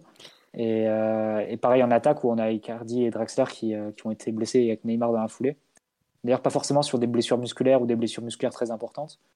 Euh, mais voilà, des, des, pépins qui te, qui te pénalisent sur, des, sur un enchaînement de matchs où tu en as peut-être neuf entre la dernière trêve et, euh, la trêve hivernale. Donc, euh, c'est en ça que c'est devenu pénalisant et qu'on s'est retrouvé à mettre des milieux assez expérimentaux. Ben, le milieu qu'on a vu face à, face à une lance, au fond, était aussi peu adapté que le milieu qu'on a vu face à Nice, si on veut. Le Danilo, Dinabi, Megaï, il était ni fait ni à faire non plus. Euh. Après, ça, tu vois, c'est là où Pochettino il a pas de bol. C'est que bah, contre Nice, t'as les mecs qui ont fait la fête jusqu'à je sais pas quelle heure le lundi soir. Quoi. Au bout d'un moment, euh, quand ton extra sportif déborde comme ça, que t'en as deux le mardi, ah, ils ont la gastro. Ouais, c'est pas qu'ils ont la gastro, qu'ils sont encore bourrés, c'est autre chose. Enfin, au bout d'un mmh. moment, il euh, faut dire les choses. Le pauvre Pochettino c'est quoi? Même, tu vois, par exemple, euh, moi, bah, là, j'avoue que le, milieu contre Nice, j'ai pas vu le match. Hein. J'ai vu sur le papier Gay, Danilo, Dina et Bimbe. Je fais, oh là là. Ça, ça, on va pleurer quand il va falloir attaquer. Bon, ça va pas louper, évidemment. Hein. Mais ce que je veux dire, c'est que bah, Verratti revient à peine de blessure, donc c'était compliqué. Herrera blessé, Vainaldum blessé. T'as le choix entre euh, ces trois mecs-là, ou t'as Paredes qui était euh, fin pété lundi soir, et qui on le voit sur Instagram, on est en train de danser à 3 grammes, on dirait Yuri Verchich. Au bout d'un moment, t'es le coach, tu fais attends, c'est quoi ça? Soit je mets le, le, mec qui est ivre-mort et je passe pour un guignol, soit je mets les trois là. Bah, techniquement, tu te retrouves à faire des choix un peu pour grave. Alors, ouais, qui. Mais Paredes se décuver sur le terrain, c'est pas grave. Bah voilà, non, mais au bout d'un moment, Nice, c'est une équipe sérieuse. Nice, ça joue, ça joue vite en contre et tout. Tu peux pas te permettre déjà que, bon, on sait que couper des contres, c'est pas la spécialité de Paredes, mais c'est là où je défends Pochettino. Il met des compos un peu bidons en ce moment ça se voit. Enfin, le comment dire, le milieu de ce week-end, euh, il n'est pas du tout fonctionnel. Danilo, Paredes, Verratti, euh, tu sais très bien qu'il vont, il, va y avoir un trou et on l'a vu encore le trou entre le milieu et l'attaque. Mais je vois aussi ce qu'il a sur le banc, ce qu'il a en, magasin entre guillemets. Il va pas relancer Rafinha par exemple. Au bout d'un moment, es, voilà. Alors il, il a la chance d'avoir assez d'avance au classement pour se permettre de faire des matchs nuls et tout ça. Je crois que le PG a encore 10 points d'avance ou 11 points d'avance. Bon, ben voilà. Mais après, c'est sûr qu'entre les, comme on dit sur live, entre les gueules de bois et les trêves internationales, euh, je sais même pas si on a aligné depuis euh, le mois d'août, même au mois d'août, deux matchs d'affilée le même milieu de terrain, par exemple. Je parle même pas de la même compo, là. Alors là Ça me paraît impossible, sauf à l'époque où Gay et Herrera marchaient un peu sur l'eau. Voilà. C'est peut-être arrivé à ce moment-là c'est dire à quel point c'est improbable. On me dit il peut pas lancer les jeunes, mais tu vas pas les. Enfin, tu bah, joues Nice et Lens, c'est le haut de tableau en Ligue 1. C'est les deux équipes du top 5, top 6. Euh, tu, mets, tu mets Michu face à Fofana. Enfin, à un moment, faut pas délirer. Tu mets euh, Xavi Simons à la place de Danilo, c'est ça? Attends, euh, tu joues 9,5 maintenant Enfin, tu, tu, mets Michu face à Fofana. Le lendemain, tu le retrouves à Villepinte au meeting de Zemmour. c'est un viol ce qui va se passer. J'adore Michu, mais c'est pas. Tu rentres pas comme ça en Ligue 1, quoi. c'est compliqué. Et donc, je comprends que les choix fassent pas rêver. Pour moi, il y en a des n'est pas très très bon le choix. Mais c'est aussi ce qui me fait que j'ai pas trop envie de taper non plus sur Pochettino parce que euh, bah, il n'a pas grand chose sous la main. On sait que le milieu de terrain est un, le secteur le plus faible de l'effectif. Et en plus, t'as pas beaucoup de choix dans ce secteur de jeu. Alors, évidemment, c'est sûr peut-être que s'il avait mieux mené son affaire et tout ça, euh, on parlerait peut-être autrement. On me dit par exemple, est-ce que s'il avait mis Dina Bimbe à la place de Danilo, peut-être, euh, et tout. Enfin, ça, voilà, c'est du foot fiction. Moi, c'est sûr, j'aurais préféré ce truc-là, mais bon. Ce que je veux dire, c'est que il a pas beaucoup de choix en ce moment. Au milieu, en attaque, il y a des joueurs sur lesquels on tire sur la corde. On a eu le problème avec Mbappé là, mais si vous regardez les temps de jeu de Messi depuis euh, un mois, c'est il n'a pas joué pendant trois mois avec, euh, enfin avec deux mois avec les, les, vacances, tout ça, tout ça, la prépa et tout, la petite blessure. Mais je crois qu'il me semble que depuis la, donc il a rejoué le 12 en Uruguay, pour, euh, pour l'Argentine. De mémoire, il a joué tous les 3 jours 90 minutes depuis le 12. Je sais pas si vous vous rendez compte ce que ça veut dire en termes de temps de jeu à 34 ans, par exemple. C'est, on a une gestion pour l'instant où on est en, bah, un peu euh, au jour le jour ou pas loin. Forcément, quand tu es au jour le jour comme ça, euh, bah, t'avances pas beaucoup, quoi. C'est, c'est malheureusement, c'est triste. Après, j'avoue que. C'est comme ça que tu révolutionnes le football et même ah, comme ça, on parvient presque. Le, milieu, par contre, revient, redevient fonctionnel euh, ou opérationnel. oui, totalement. Et c'est pour ça, tu vois. qu'on a tout le monde euh, qui revient. Ouais, Herrera est de, retour et tout. C'est pour ça ce que j'attends le plus, par exemple, c'est pas forcément le match de demain, c'est plus le match de dimanche contre Monaco. Où là, par contre, contre Monaco, t'as un très bel adversaire qui t'a quand même beaucoup gêné l'an dernier, notamment en Ligue 1 où ils sont venus nous, déboîter au Parc des Princes, il hein, faut pas l'oublier. ils t'ont battu deux fois. Hein. Oui, bah la première fois c'était pas c'était pas Pochettino. La deuxième fois au parc, euh, quand on s'est fait défoncer, c'était lui sur le banc, il a rien compris. Bref, l'homme le plus classe du monde arrive au Parc des Princes dimanche soir. J'espère qu'on verra autre chose collectivement, parce que sinon, en ayant 5 jours pour préparer le match et un match pour du beurre en milieu de semaine, c'est des conditions que t'as pas souvent malgré tout au PSG. Donc faudra voir. Là, t'enchaînes les rencontres à un rythme hallucinant euh, et tout ça. Bon, euh, tu fais ce que tu peux, quoi. Voilà, c'est tout. Mais c'est vrai que ça fait pas rêver. On est d'accord, ça fait pas rêver. Il y a, beaucoup, beaucoup, beaucoup de travail devant nous. Est-ce que vous voulez rajouter quelque chose sur l'analyse collective après ce, point euh, monologue pourquoi je ne les enterre pas tout de suite Ou est-ce que vous voulez passer au perf individuel? On peut enchaîner, je pense. Juste dire que Seko Fofana a été la réincarnation d'Yaya Touré, ce qu'on dit qu'on n'en a pas assez parlé. Non, mais plus sérieusement, euh, ça fait plaisir euh, aussi de voir un joueur être capable de, de montrer ce genre de choses en Ligue 1 euh, chez un club qui n'est pas financièrement hors norme ou autre, et comme quoi le choix qu'il a fait d'aller à Lens a été pas très bien compris à l'époque où il était à l'Udinese, mais en tout cas, il, répond présent et il, porte cette équipe en tout cas. Mais Lens peut bénir le ciel euh, d'avoir eu un Seko Fofana euh, très enclin à venir parce qu'il y avait ses potes euh, Bastier et parce que il voulait se rapprocher de sa famille. Quoi.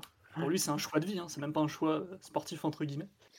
Et bah ils sont, sont bien contents, j'ai l'impression. Ouais, 26 ans, Seko Fofana, on me demande sur live. Mais oui, effectivement, il a fait un choix très particulier, enfin que peu auraient fait. Enfin, en général, quand tu es à l'Udinese, tu sais que la voie pour aller en Angleterre est pas très compliquée ou pour aller dans certains clubs euh, bien marqués, mais bon, c'est comme ça. Ah, il aurait même pu péter un gros club de Serie A. Hein. Oui, ah bah, largement. Mm. je suis pas sûr qu'il. Enfin, j'ai pas envie de, de m'étaler, mais je suis pas sûr qu'il ait grand chose à envier à certains qui jouaient au Milan AC, voire qui jouent encore actuellement. Hein. Dont un qui est en fin de contrat en juin prochain, mais bon, ça c'est autre chose. Bref, perf individuel, pour moi, il faut forcément qu'on parle de, bah, de ce qui s'est passé dans les buts, malheureusement, parce que. Euh, caca culotte, Kaylor, quoi. C'est terrible, mais là. On avait déjà eu contre Nantes le match d'avant une dinguerie. il, est de retour. Nouvelle dinguerie. Qu'est-ce que, est-ce qu'on en pense euh, Est-ce qu'il faut entre guillemets, euh, c'est peut-être un peu rapide, faire des conclusions peut-être sur cette nouvelle euh, erreur de Navas ou, pas? Je sais pas, Mathieu. Oui, Omar? Euh... ah, t'as, ouvert le micro. quelle position va, va prendre Omar Je vais chercher un, verre d'eau. non, mais faut, avant, avant, avant de revenir à, cette erreur, euh, enfin, difficile pour lui, on est obligé de parler des, des, trois arrêts qu'il fait en première période, qui pour le coup sont de, sont de haute volée. je pense qu'il y a vraiment, par contre, deux faiblesses un peu rédhibitoires en ce moment dans le jeu de, dans le jeu de Navas. C'est que tu peux absolument plus compter sur lui quand tu es pressé il rend un nombre de ballons qui est, trop, important. Je veux dire, entre lui et Danilo, il y a le concours de, celui qui mettra le plus de ballons en touche. Ça commence à devenir un petit peu, fâcheux, surtout dans des moments où tu es sous pression. Et que mmh, on sait que pour les gardiens d'un certain âge, les chutes de performance au sein d'un même match peuvent être hyper, hyper, hyper rapides. Je vais pas faire de conclusion maintenant parce que j'espère qu'il jouera demain. Parce que voilà, je pense que si demain il joue pas, ça veut dire que tu le sors définitivement. Après, tous les choix de Pochettino sont pas forcément pour nous hyper lisibles vu le peu d'éléments qu'on a. Mais on, va, on va dire que sur son alternance, jusqu'à présent, c'est toujours bien géré. Je pense qu'il faut absolument protéger Navas et le remettre dans la cage demain pour faire peut-être la transition définitive à partir de janvier. Parce que maintenant, euh, maintenant qu'on en est là où on en est, autant faire une demi-saison comme ça. Par contre, ça me paraît désormais clair, en ayant eu à peu près euh, une quinzaine de matchs chacun, que les qualités de, de, de, de Donnarumma sont plus celles dont on a besoin aujourd'hui que des qualités absolument exceptionnelles qu'a sur qu Navas sur sa ligne. Voilà, c'est un, c'est un avis qui, bien entendu, n'engage, n'engage que moi, qui est celui que j'ai depuis, depuis qu'on a, qu'on a cette cohabitation. Mais là, on est en train de le rendre presque fébrile. Et je ne sais pas si c'est la situation, je ne sais pas si c'est la forme. physique, mentale, l'usure, j'en sais rien, mais il fait des erreurs et ça c'est nouveau. On peut bah pas, on peut pas non plus les, les, passer sous silence. En fait, c'est surtout que c'est marrant, c'est qu'il y a deux moments dans la saison où il a fait des erreurs. C'est au mois d'août où Donnarumma techniquement n'était même pas vraiment là, où il en a euh, ce qui se passe contre contre Lille, il n'est pas extraordinaire sur le but. À Brest, il en a deux où il est franchement pas bon. Euh, il y en a un à Strasbourg, je crois. Le, le 2 de la deuxième tête, je crois. Voilà, il est pas extraordinaire, extraordinaire. Après, il a été très bon. À, Bruges, il est excellent. Il y a d'autres matchs où il est super bon. Septembre, euh, octobre, très bien. Novembre, ça va, ça a commencé déjà un peu à péricliter avec le fameux match contre Nantes. Et là, hier, il nous, enfin avant-hier, pardon, honnêtement, le but qu'il prend, euh, sur le coup, j'ai bugué. Je fais non, mais c'est c'est pas possible, il y, a, un faux rebond, il y a quelque chose. Quoi. en, fait, au départ, j'ai même pensé qu'il l'avait repoussé sur le poteau, que c'était rentré en lui retapant dessus, par exemple. Et non, non, c'est pas ça. Et puis elle est, vraiment sur lui. C'est Ce stade est maudit pour nos gardiens. De, de Marcin Boulka l'an dernier à, à Kaylor cette saison, c'est fou. Et après, euh, comme dit sur live, c'est que. Euh, il y a un côté, est-ce que finalement on l'a pas, on l'a pas, euh, comment dire, on l'a pas mal géré et c'est lui le premier de deux qui explose quoi. Parce que Omar tu disais euh, tout à l'heure qu'ils ont eu euh, une quinzaine de matchs chacun euh, Kaylor Navas a eu 14 matchs. Donnarumma en a eu que 9 et il y a plus 50% de temps de jouer pour Navas par rapport à Donnarumma. C'est-à-dire était à 1300 contre 810 minutes je crois un truc du genre. Donc, bah, il y a, y, a, y a, un mois de compétition qu'il faut, qu'il que tu mets de côté. Ok, d'accord. Dans ce cas-là, effectivement, as, tu, as, tu as raison de comparer le temps de jeu. Et surtout, si tu remets Navas contre Bruges demain, bon, certes, c'est un match pour du beurre, tu as quand même, ça voudrait dire que tu aurais donné 4 matchs de la première phase Ligue des Champions à Navas et seulement 2 à Donnarumma. Et pour le coup, Donnarumma, les deux matchs qu'il fait, c'est peut-être les deux meilleurs matchs de gardien du, premier tour, à savoir le match contre City au Parc et le match à Leipzig où il nous sort de la, de la mouise en stoppant le penalty alors qu'il y a déjà un 0. Donc, est-ce que même par rapport à Donnarumma, c'est juste de donner le match, si le match est donné à Navas, est-ce que c'est juste? Si on suit la, ligne de, Pochettino depuis le début, à savoir les faire enchaîner deux matchs, ça serait plutôt à Navas de jouer demain, par exemple. Euh, mais est-ce que, comme on dit, euh, c'est pas, comme tu l'as dit toi aussi, euh, est-ce que c'est pas le, la dernière, la dernière fois qu'on va vraiment voir Navas, c'est qu'à partir de janvier, on va lui dire, bon écoute, il bah, n'y a pas photo, quoi. sportivement, le meilleur des deux, ce n'est plus toi, c'est l'autre. Et je suis désolé, parce que j'étais un peu contre l'arrivée de Donnarumma par rapport à ce que Navas avait été ces deux dernières années. Notamment le fait que bah, c'était le dernier joueur de l'effectif qui méritait d'être en concurrence, vu que c'était le meilleur. Mais aujourd'hui, je suis obligé de constater, puisque concurrence il y a, que Donnarumma jusque-là était meilleur que Navas. C'est terrible à dire parce que c'est l'an dernier, enfin il y a 4 mois, on en parlait comme le meilleur gardien de l'histoire du club ou pas loin. Mais aujourd'hui, il y a un phénomène italien de 22 ans qui est peut-être encore meilleur que lui, même qui est pour moi encore meilleur que lui jusque-là. Donc, et puis les problèmes de relance au pied, même si Donnarumma il nous a fait des dingueries à Leipzig, euh, tu es obligé de constater qu'il y a quand même. Euh, bah, il y en a un qui est meilleur que l'autre et pourtant euh, il n'est pas extraordinaire. Quoi. Donc voilà, je sais pas Mathieu ce que tu en penses sur cette gestion des gardiens. Bah, moi je me prononce pas depuis le début hein, sur cette gestion des gardiens. C'est très compliqué à, gérer prendre les décisions pour, on l'a déjà dit, hein, les égaux, les équipes de vestiaire, la logique sportive, tout ça qu'il faut, qu'il faut mélanger et prendre en considération. Euh, évidemment, maintenant, il faut gérer l'erreur d'un des deux gardiens, euh, c'est-à-dire gérer ce que disait Omar, la confiance de l'un, mais qui peut aussi se transformer en frustration de l'autre, parce que si Donnarumma voit qu'il est meilleur et qu'il ne prend pas définitivement la place de Navas, ben, il, peut, il peut se frustrer et, tu peux avoir de nouvelles sorties de, de Rayola euh, au besoin. Mais, mais au-delà de ça, bah, je ne sais pas, ça sera à Pochettino de, de trancher. je ne pense pas que dans, enfin, dans la semaine, le match important, c'est le match de Monaco. Donc, euh, si Navas joue face à Bruges demain euh, et que Donnarumma joue Monaco, je pense que c'est pas forcément un mauvais. Enfin, je ne vois pas Donnarumma le prendre comme un mauvais signal, par exemple. Mais euh, voilà, enfin, c'est très compliqué à, juger. Moi, je ne porte pas trop de, de jugement sur cette affaire-là. Évidemment qu'il y a une transition à organiser et, évidemment que dès l'année prochaine, Donnarumma doit être le numéro 1 fixe. Après, comment tu l'amènes dès cette saison euh, comment tu l'amènes aussi sur euh, peut-être dès les gros matchs cette année-là Est-ce que dès janvier-février, tu veux voir une hiérarchie un peu plus claire se, dégager? Ça sera des, questions qui vont devoir être, euh, être tranchées. Pour le moment, j'ai l'impression que ça, ça se passait plutôt bien. Et je pense pas que l'erreur de, de, Navas soit à mettre vraiment sur, un, sur le compte de la concurrence. Si vous regardez le match de, de samedi, Navas, il a boxé absolument tous ses ballons. Donc, c'est pas étonnant qu'il ait voulu le faire sur, sur la frappe de, de Fofana. Bon, par contre, bah, il y a la faute technique, il y a la, main savonnette qui a, qui a pris le, dessus et, qui a donné cette erreur. Mais c'était son attitude sur toutes les frappes hein, samedi de, de, voir boxer le ballon. Donc je pense pas qu'il. Peut-être une consigne. Failli voir.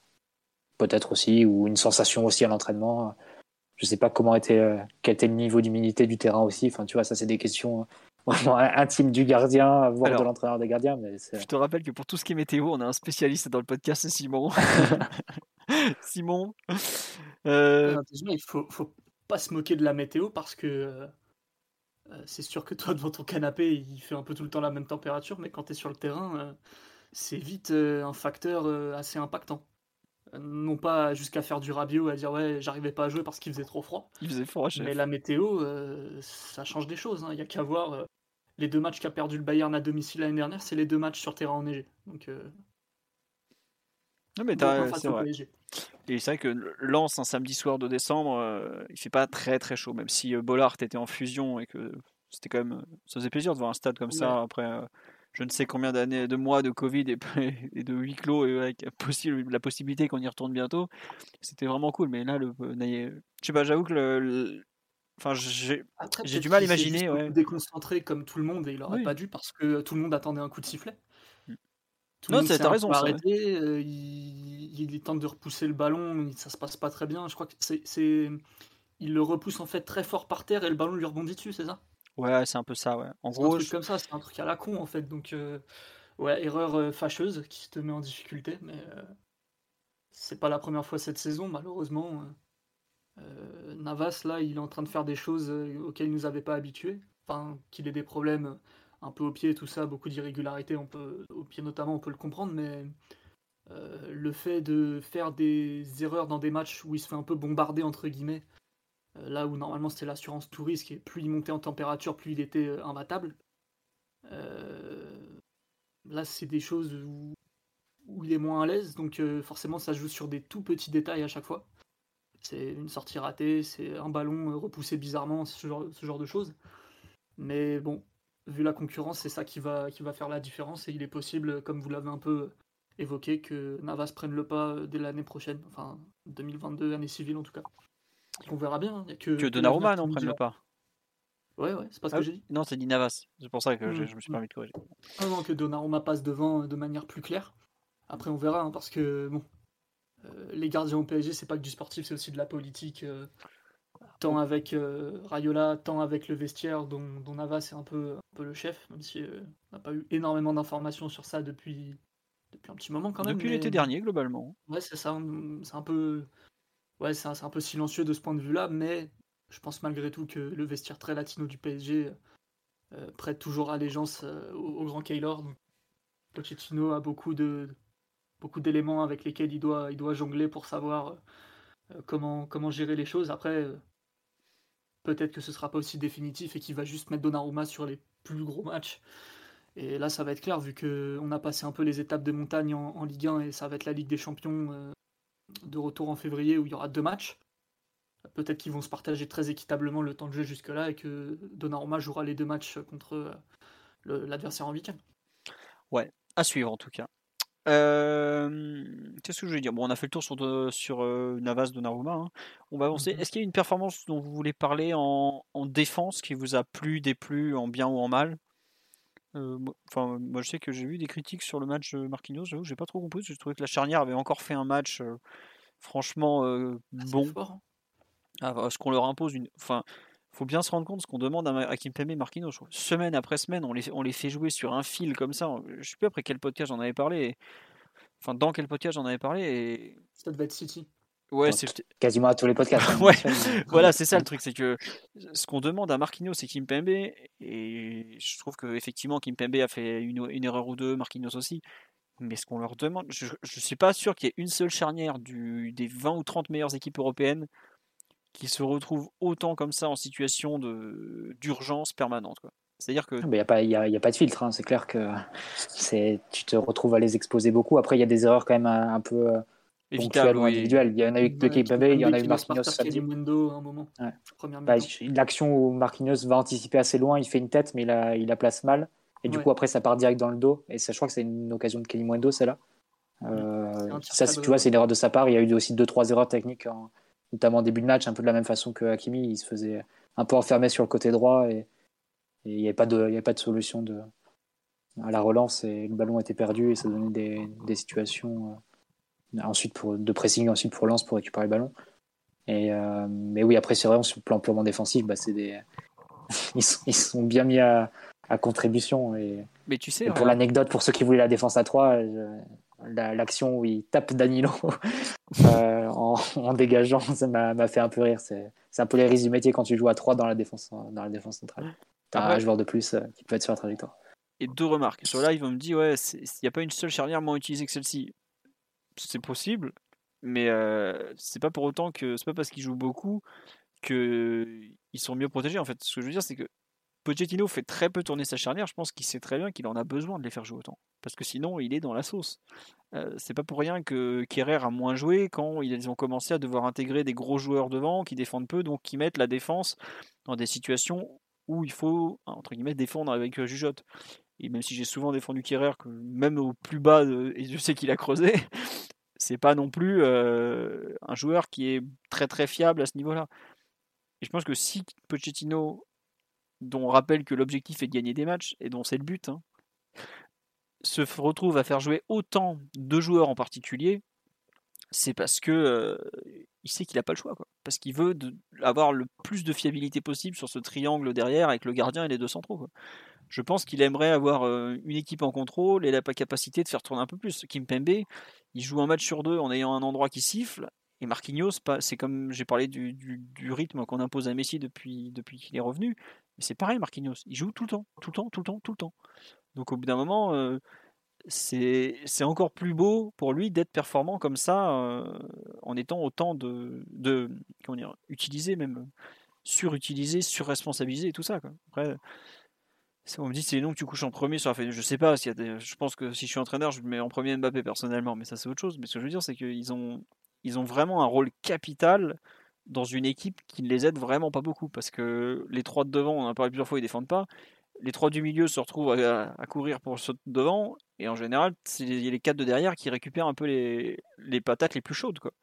Mais franchement, ils gèrent pas trop mal la patate. Hein, les, les deux centraux en tout cas. Est-ce que vous voulez parler un petit mot sur Bernat et Hakimi ou pas, pas la peine Ça sert à rien. en difficulté les deux quand même, relativement.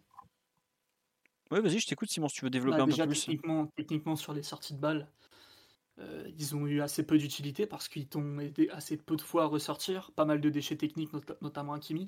Et Bernat, une capacité à attaquer les espaces très limitée et lui, il a toujours voulu un peu se rapprocher du ballon, ce qu'on peut comprendre parce qu'il est très à l'aise dans les petits espaces. Mais quand tu vois le rapport de force que, que Lens impose, c'était dans le dos de Jonathan Klaus qu'il fallait aller pas euh, s'en éloigner encore et encore jusqu'à euh, coller euh, Kimpembe à la relance.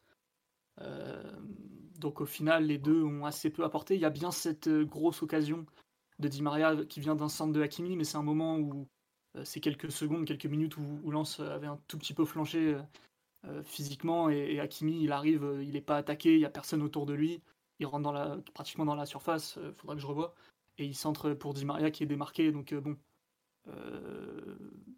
c'est une action très intéressante, mais je pense que Dagba aurait fait pareil, donc ça ne change pas trop le bilan de son match pour moi. Il y a un dribble aussi où il, place un sacré râteau à, Frankowski un moment, je crois, mais sinon, pareil, une partie, partie assez mitigée, pas très intéressante, assez peu de qualité. Donc ouais, deux latéraux, euh, deux latéraux assez décevants, surtout que vu l'équipe que tu c'est eux qui doivent te solutionner beaucoup de problèmes, en fait, notamment euh, en prenant les espaces. Mais après, il faut voir, euh, faut voir les, aussi la, gestion de la transition que, ça pourrait engendrer. Il y a aussi des solutions qui, enfin, il y a des situations qui le, le, demandent pas ou qui ne le permettent pas plutôt.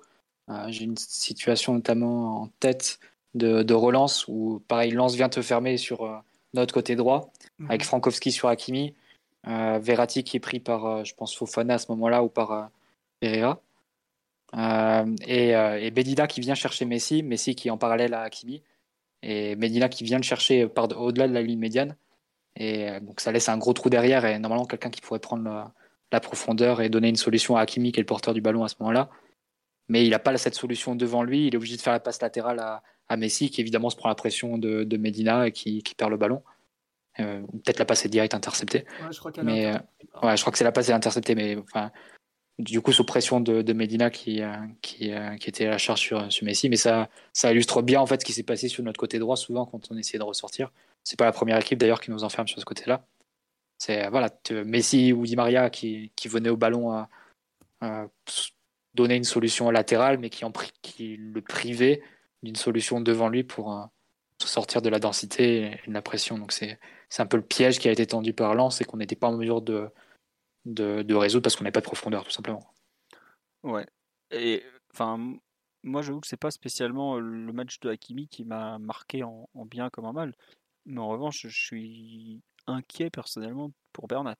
Parce que face à un adversaire comme Klaus, qui est un joueur qui a de la densité physique, je l'ai trouvé en grosse, grosse, grosse difficulté. Quoi.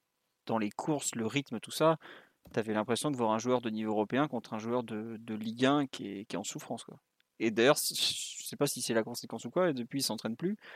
Euh, est-ce qu'il y a eu un mauvais truc Ou est-ce qu'il a mal réagi Ou est-ce qu'il il se prend un peu le, un premier contre-coup?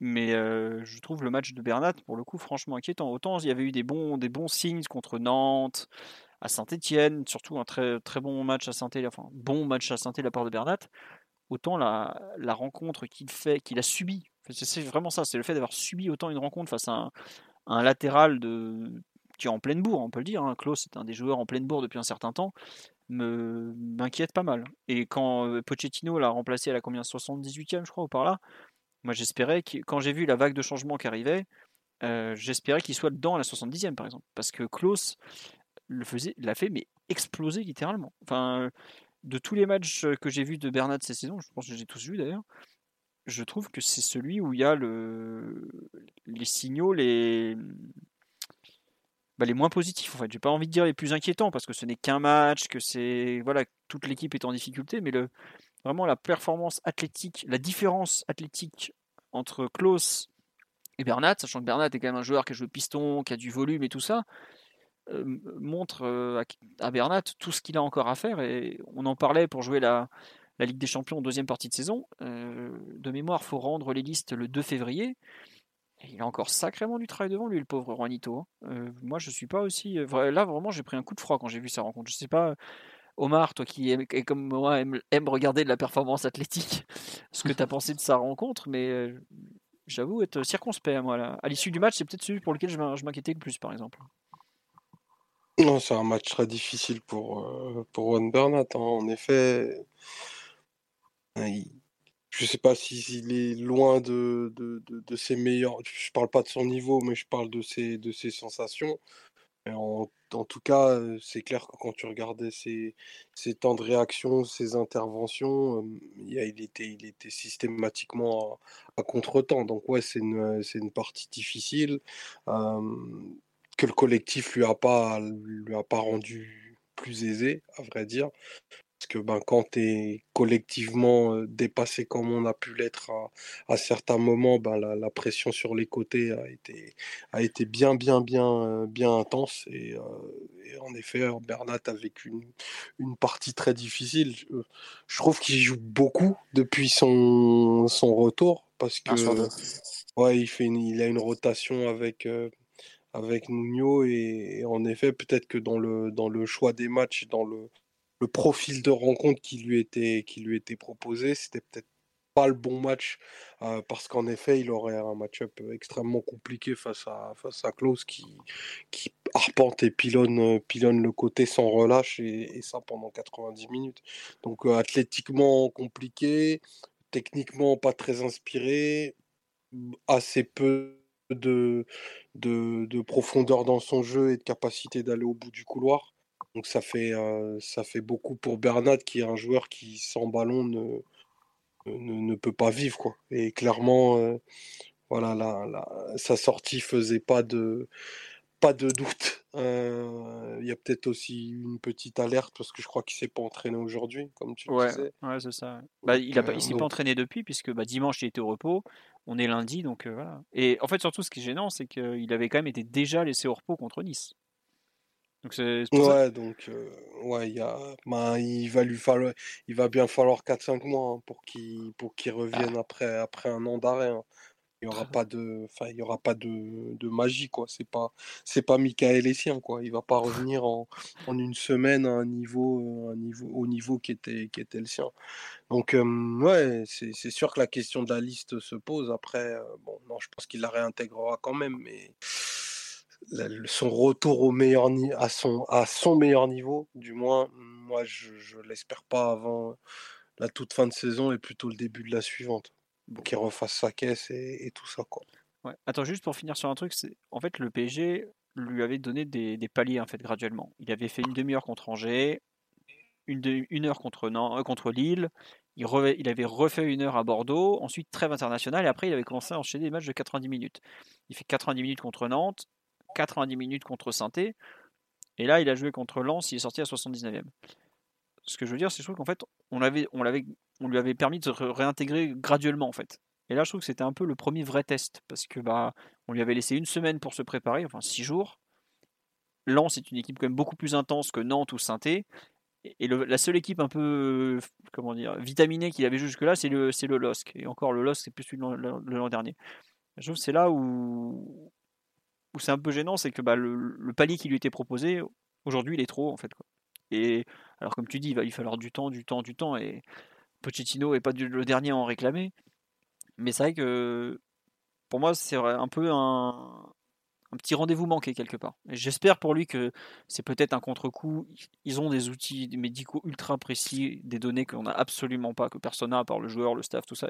C'est normal. Hein. Ça reste, il y a un petit côté secret médical, même si dans le foot, ça fait bien longtemps qu'il apparaît dans la presse tous les matins. Mais je, à la, vraiment à la fin de la rencontre, j'étais un peu déçu pour lui. Je me disais, ah, le pauvre Juanito, euh, je sais pas comment il va l'encaisser un match pareil, par exemple. bon, ça, passe par là, hein, de toute façon, dans, le processus de, de reprise. Il, tu peux pas le mettre, le mettre, que face à des équipes qui, qui, vont défendre à 11 au parc et, et, pour lequel le match sera assez, assez tranquille, comme ça avait été face à Nantes ou face à, à Saint-Etienne. C'est des tournures de match bon, qui sont exigeantes parce que Nantes, tu, tu te retrouves repris au score, etc. Et Saint-Etienne Saint -Etienne était un partout assez longtemps. Mais malgré tout, pas le même type de défi que, que tu rencontres face à Lens. Donc, à un moment, tu es bien obligé de le mettre dans le bain, même si évidemment, sur, si tu penses vraiment que performance, à ce moment-là, tu mets plus Nuno Mendes qui est, qui est plus à même de, de répondre sans doute. Mais, euh, mais, après, pour le processus de, de reprise de Bernat, il faut aussi le, le, tester face à des, des, plus, des adversaires qui mettent peut-être un peu plus dans le rouge, ou espérer qu'ils ne soient pas trop dans le rouge, comme visiblement ça a été le cas pour Ramos à, Saint-Etienne, où les 90 minutes d'un coup étaient, peut-être trop. Mais euh, voilà, c'est après c'est eux qui, c'est le staff qui doit gérer et qui, voit les données qu'ils ont, mais pour Bernat, de toute façon, il doit passer par ce, genre de, match-là. Mais j'ajoute aussi que même à son top niveau et au top de sa forme, pas le, forcément le type d'adversaire qui lui aurait réussi en temps normal. Donc, c'est. C'est, il a aussi fait des mauvais matchs, euh, même à son, à son meilleur niveau, face à, à des adversaires qui le mettaient dans ce type de difficulté. Donc, euh, il y a peut-être à, pondérer aussi par rapport à ça. C'est vrai, tu as raison. Mais après, enfin, par exemple, tout à l'heure, je disais que le staff faisait des trucs bien. Je trouve que le plan de reprise de Bernat avec les adversaires que j'ai cités, il est vraiment bien géré, je trouve, pour le coup. Il y a, des, il y a des, paliers, c'est progressif et tout. Bon, bah là, le palier était un peu trop pour lui. On verra, je pense qu'on le reverra en, Coupe de France notamment, euh, tout ça. Mais je trouve que sa réintégration petit à petit avec euh, une heure, enfin une demi-heure, puis une heure, puis 90 minutes, puis là, bah, on l'a arrêté à 80 parce qu'il était en difficulté, quand ça servait à rien qu'on le mette minable pendant 90 minutes. Je trouve par exemple, ça pour le coup, c'est une, bonne gestion d'un retour de blessure de très longue durée, parce qu'il a quand même été absent 13 mois. Je sais pas si on se rend compte ce que c'est 13 mois. Euh, entre temps, on a vu des matchs de Kurzawa et Baker euh, qu'on aurait préféré ne pas voir quand même. Donc euh, voilà on espère qu'en tout cas, ce c'est pas une rechute ou quoi que ce soit. Mais c'est vrai qu'il faut le signaler qu'il était un peu, plus dans le dur que ces dernières semaines. Sur les milieux de terrain, Danilo, euh, Verratti, Paredes, on peut aussi évoquer euh, Vinaldum qui a fait une entrée avec un, beau but. Est-ce qu'il y en a un dont vous voulez parler ou pas? Non, personne? Encore un milieu qui passe un peu au travers. Hein. C'est la deuxième fois dans la semaine où tu vois un milieu qui, alors pas aidé euh, par ce qui se passe devant sans doute, mais euh, aide-toi si elle t'aidera. Hein. C'est un moment, c'est euh, eux aussi de se mettre pas dans les dans les meilleures dispositions pour pour aider l'équipe. Euh, c'est clair que c'était pas le, trio le plus fonctionnel, comme le trio en semaine face à Nice, c'était pas le plus fonctionnel non plus. Mais malgré tout, bah, il y a des quand, quand Danilo fait une passe à l'adversaire ou met directement un ballon en touche sur des passes latérales à, à 3-5 mètres, ça, c'est pas la, disposition, c'est pas la. Voilà, c'est c'est le, joueur qui est face à ses, à ses limites. Et c'est dommage que ça tombe sur Danilo qui sortait d'un bon match face à Nice, notamment. Mais euh, voilà, c'est encore un match un peu. Ouais, on, a, en a un peu, un peu parlé tout, à l'heure. Est-ce que c'est des choix techniques ou surtout dictés par les, par les, euh, les états de forme? On espère quand même qu'avec tous les milieux à disposition du coup cette semaine, on, on verra un peu autre chose et surtout on verra peut-être se dégager un peu plus la, hiérarchie de Pochettino, euh, voir quel est le trio qui, tient la corde dans son esprit actuellement. Euh, bah. ça, peut être, ça peut être intéressant parce qu'il y, a des, y a des questions qui se posent, hein, notamment la question de la position de Verratti qui a été utilisée sentinelle et relayeur des deux côtés. Euh, c'est pas la même chose de l'utiliser sentinelle alors que il a, Pochettino a dans le temps donné beaucoup de temps de jeu à, à Danilo et qui pourrait relancer Paredes aussi que l'utiliser en relayeur, où jusqu'à présent, c'est Herrera et Guy qui étaient les, utilisés comme sacrifiés à faire les couvertures sur les côtés dans, pour euh, compenser le manque de travail des, des, des milieux offensifs des attaquants. Mais tu vois Donc euh, ça, sera, ça dira quelque chose, je pense, euh, les deux matchs de la semaine. Ouais, et moi, il y a... en fait, c'est marrant, c'est que là, on est donc le 6 décembre. Si on avait pris la situation au 1er juillet, par exemple, on aurait dit que le milieu titulaire était probablement, par rapport à ce qu'on avait vu de la fin de saison passée, Paredes, Verratti ou Wijnaldum. C'est un milieu qu'on n'a encore jamais vu. moi, c'est un peu, c'est vraiment ce que j'attends de la semaine. C'est, enfin, j'espère voir ce milieu contre Monaco, par exemple, avec peut-être double pivot Paredes Verratti pour sortir de la pression, Wijnaldum dans ce rôle plus haut où il fait des bonnes choses. Il fait pratiquement, il touche pratiquement pas un ballon de son entrée. Enfin, si, il fait une bonne conservation et puis bam, lui pour le coup, il s'allait dans la surface, quoi. j'avoue que ce milieu là, j'en attendais rien samedi, donc j'étais, bah, presque même pas déçu. Enfin, si, t'es forcément déçu quand tu vois le rendu, mais J'attendais pas que ce milieu marche sur une équipe de lance et qui nous attendait le couteau entre les dents. Quoi. Mais en revanche, pour moi, il y a des. Ça y est, là, tout le monde est là. Il faut que les joueurs individuellement lancent leur saison. On n'en a pas parlé beaucoup cette saison, mais Paredes qui joue à peine, il faut qu'il lance un peu sa saison. Même Verratti, il a été champion d'Europe, il a eu une prépa un peu bâtarde, il a eu une sale blessure et tout ça. Une ou deux d'ailleurs, je sais même plus. Mais il faut qu'il lance leur saison. Une, une où il a été absent trois jours. Ouais, ouais, oui, c'est ça. bah donc 3 alors. il faut, puisque je te rappelle, il se pète en sélection en septembre de mémoire. Et après, ah oui, ok, oui, ok, en remontant non, il, il, puisque... Tu parlais depuis l'OM où il avait pris 4 semaines. Ouais, non, bah il a pris deux fois 4 semaines globalement. Mais je veux dire, c'est qu'il y a des milieux de terrain là, samedi, on en aligne deux qui sont quand même très loin d'être à 100% encore une fois. Donc, j'attends de voir plus de ces joueurs là. En fait, je suis d'accord qu'on a parlé pendant 20 minutes, l'aspect collectif il est insuffisant. Clairement, c'est pas suffisant ce qu'on propose. Mais individuellement, certains doivent faire plus. On, a vite fait parler de Hakimi, là pour moi il doit faire plus. Euh, il y a des joueurs comme Bernat. Euh, attends qu'on vienne aux attaquants. non mais alors là c'est même pas qu'ils doivent faire plus, c'est qu'ils doivent commencer. À part les euh, centraux, tout le monde peut regarder son match en se disant qu'il doit faire plus, même si on le répète collectivement, c'est même pas que c'était insuffisant, c'est que c'était dysfonctionnel quand t'as Verratti et Paredes qui se mettent les deux face au jeu, qui euh, checkent ce qui se passe devant, et bah, qui se passe absolument rien, qu'il n'y a pas d'option entre les lignes, très peu de relais courts intéressants et pas d'option longue ou d'option profonde, bah, à un moment donné, euh, ça donne le côté euh, très stérile qu'on voit parce que si les deux étaient capables de porter le ballon jusqu'à la surface adverse et de marquer, bah, ce serait pas Paredes et Verratti, ce serait Maradona. Mm. C'est un peu ça la conclusion, mais bon. Est-ce que Mathieu Omar ou Simon voulaient rajouter quelque chose sur les milieux de terrain? Euh, ou pas Non, t'as raison. Après, faut. C'est toujours pareil dans ce genre de contexte, c'est que euh, c'est tellement euh, difficile à évaluer d'un point de vue collectif, tant les uns et les autres sont un peu dans des dispositions bizarres. et mais en plus défensivement doivent beaucoup écoper. là, je trouve les trois sont plutôt bien comportés de, de ce point de vue-là, à part sur certaines transitions où, où Lance a, à envoyer euh, des transitions en acier trempé très très compliquées où là il fallait vraiment euh, euh, reculer jusqu'à son but et prier pour qu'il trouve pas un espèce de, coup fatal ou de déséquilibre total ce que Lance a pas très très bien fait. Même la frappe qui est sur le poteau il a pas beaucoup d'angle pour tirer on peut on s'estimer heureux de de cette de, de, que ce soit fini comme ça parce que à chaque action tu courais vers ton but. C'était systématique. euh, pendant 20, 15 minutes, je pense que euh, ouais, 5, 6, 7 fois, tu perdais la balle et ça t'emmenait jusqu'à ta surface. Et là, mm. fallait euh, pas prier, mais fallait un peu serrer les fesses. On nous propose un milieu de terrain que tu connais, un certain Jean-François Écopé pour, pour le milieu de terrain du PSG. C'est un titi lui aussi, non? Ouais, un titi de mots, on va dire. Voilà. C'est la grande banlieue. C'est la, très grande banlieue. C'est pas Kingsley qui vient de mots Sinon, il y en a plein du centre de formation du PG qui vient du 77. Euh, Kingsley du, de là-bas, il y avait euh, Kibano qui était de, de là-bas aussi. Euh. Je ne te parle pas d'un joueur en particulier, je te ah oui, non. au crack. Il y a. Il y a l'histoire du, du centre de formation. Ah, ça, on ne saura jamais puisque Tanguy revient. Non, putain, c'est possible. non, je parlais de Kingsley, pas de Tanguy. Bah oui, je sais bien, mais oui, quand ah. même. Mais il, y en a un qui m'a déjà fait très mal, le suivant aussi, donc on va arrêter d'en parler. Euh, Omar, t'as rien à rajouter sur le milieu de terrain? Est-ce que tu veux dire un mot sur nos formidables attaquants? Ah, Sur le milieu de terrain, euh, enfin, ils ont quand même été dépassés, quoi. Ah bah c'est quand même euh, c'est quand même dommage qu'ils aient pas réussi à se connecter tous les trois à un moment pour euh, Paredes à son enfin pour le pour le défendre un peu a tenté tout ce qu'il pouvait pour ralentir le tempo du match, mais malheureusement, sans le ballon, euh, tu, tu, tu, peux pas, tu peux pas. Mais je trouve que dans la, dans la protection de l'axe du but, ils ont été, euh, ils ont été assez, assez inopérants. Ils se sont, et peu, peu ou pas de coordination. Après, peut-être parce qu'ils n'avaient pas des, des, consignes claires et que les changements de système les ont pas aidés.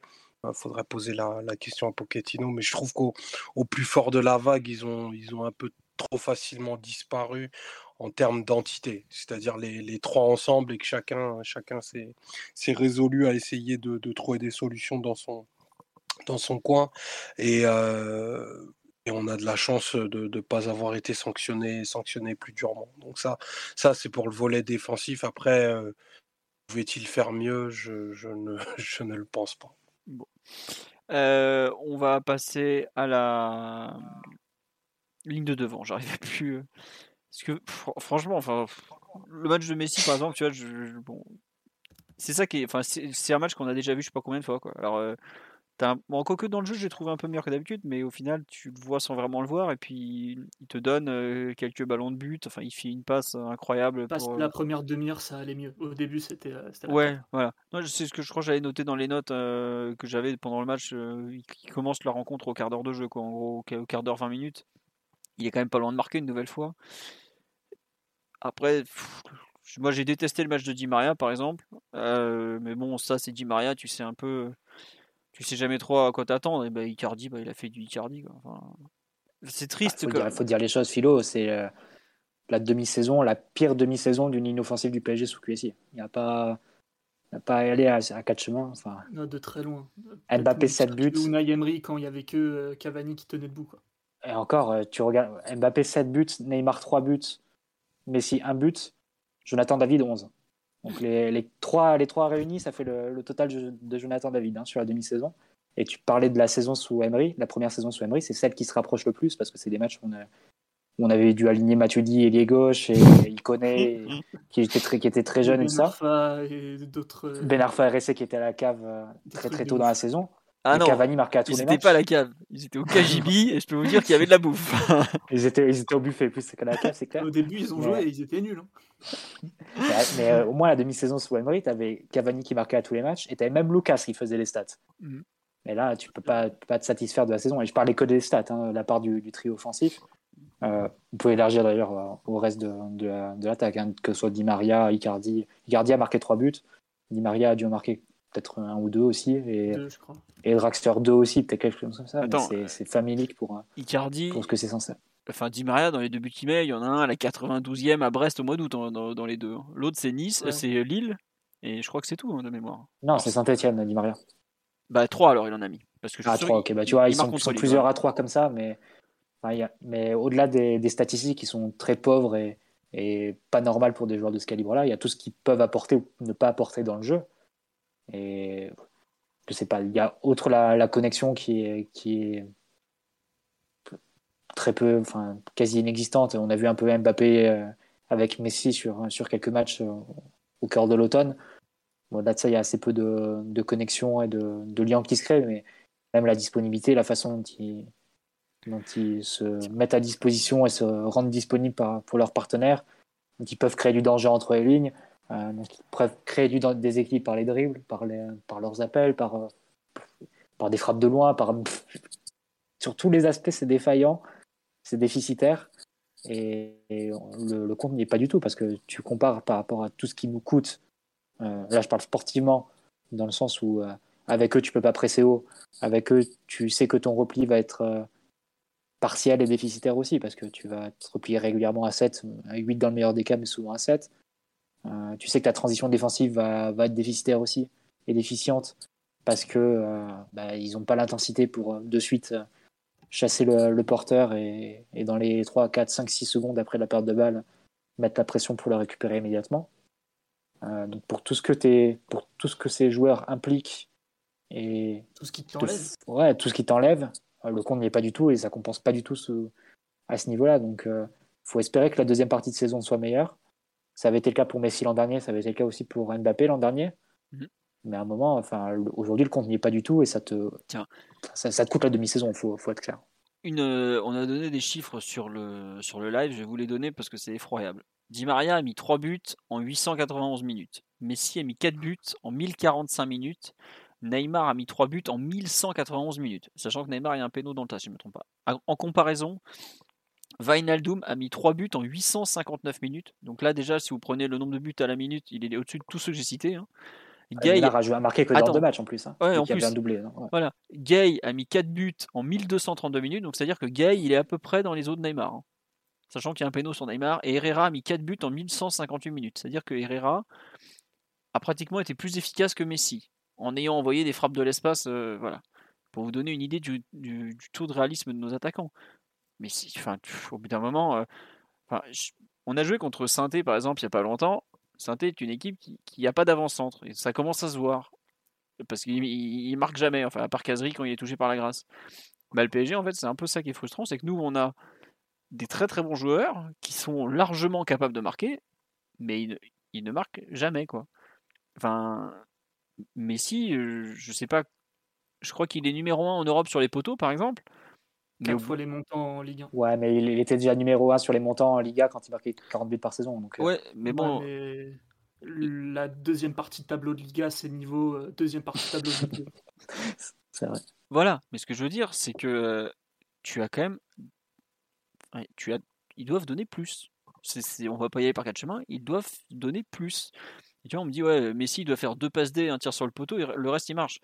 Oui, mais pour le coup, s'il si, avait fait deux passes décisives, un tir sur le poteau, le reste il peut marcher. Mais là, le tir, il est sur le, enfin, il est sur le poteau, il est pas dedans. Et les passes D, il n'y a, pas but. Et c'est ça le problème. Je m'en fous qu'il marche quand il y a 5-0. Il peut, il peut même pisser sur la pelouse s'il veut. Mais il y a le truc, c'est qu'on perdait 1-0, voire on fait, on fait 0-0 et on met pas un but, quoi. Et enfin, le nombre de buts qu'on ne marque pas, il est hallucinant, je trouve. Il y a, on rate des occasions. Euh, genre, ok, Jean-Louis Lescat, un joueur capable, un gardien un peu irrégulier, capable de, capable de faire des, des gros arrêts. Mais ce que rate Di Maria, le pauvre Hakimi, il n'a pas réussi un centre depuis l'Antéchrist. Là, il, lui en met un parfait parce que franchement, il met un super centre, Hakimi. Et l'autre, il tire dans le gardien. Tu vois, mais c'est pas possible. Il a fait exprès de rater, c'est pas possible. Non, mais. Il avait le but grand ouvert, il a tiré ultra fort sur le gardien. C'est là, tu fais, mais qu'est-ce qu'ils foutent, quoi? Et, Non, mais Mbappé qui rate un face-à-face par match aussi en ce moment. Ouais, mais. Euh, non, je sais pas. Face à Nice, face à Saint-Etienne, ça se met vraiment. Enfin, bon. Mais ça, on en parle depuis le début de saison. Hein. Hein. Euh, la Ligue 1, euh, ça rigole pas, quoi. Quel championnat au monde aujourd'hui, on me faisait la remarque la dernière fois, peut maintenir Mbappé à 7 buts alors qu'il en aurait mis entre 15 et 20 dans tous les autres championnats où ils défendent un peu en faisant semblant? euh, enfin voilà, quoi, à un moment donné, euh, t'as quand même des résultats, t'as quand même de l'avance.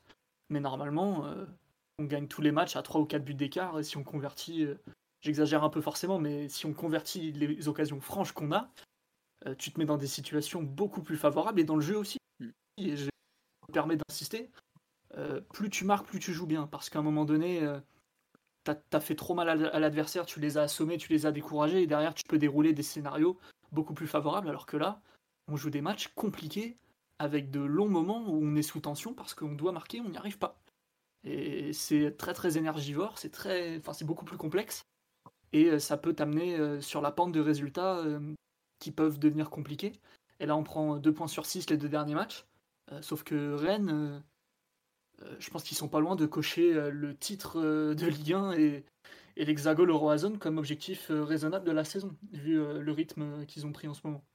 Donc il va pas falloir s'amuser trop longtemps à, à, louper le but ouvert. Ouais, non, on nous dit euh, 7 buts, c'est toute compétition confondue pour Mbappé. Non, non, c'est juste en Ligue 1. Parce que Mbappé, a, si je me trompe pas, a fait plus de passes décisives. non, mais Mbappé a fait plus de passes décisives qu'il n'a marqué de buts en Ligue 1. à 14 buts, hein, c'est famélique.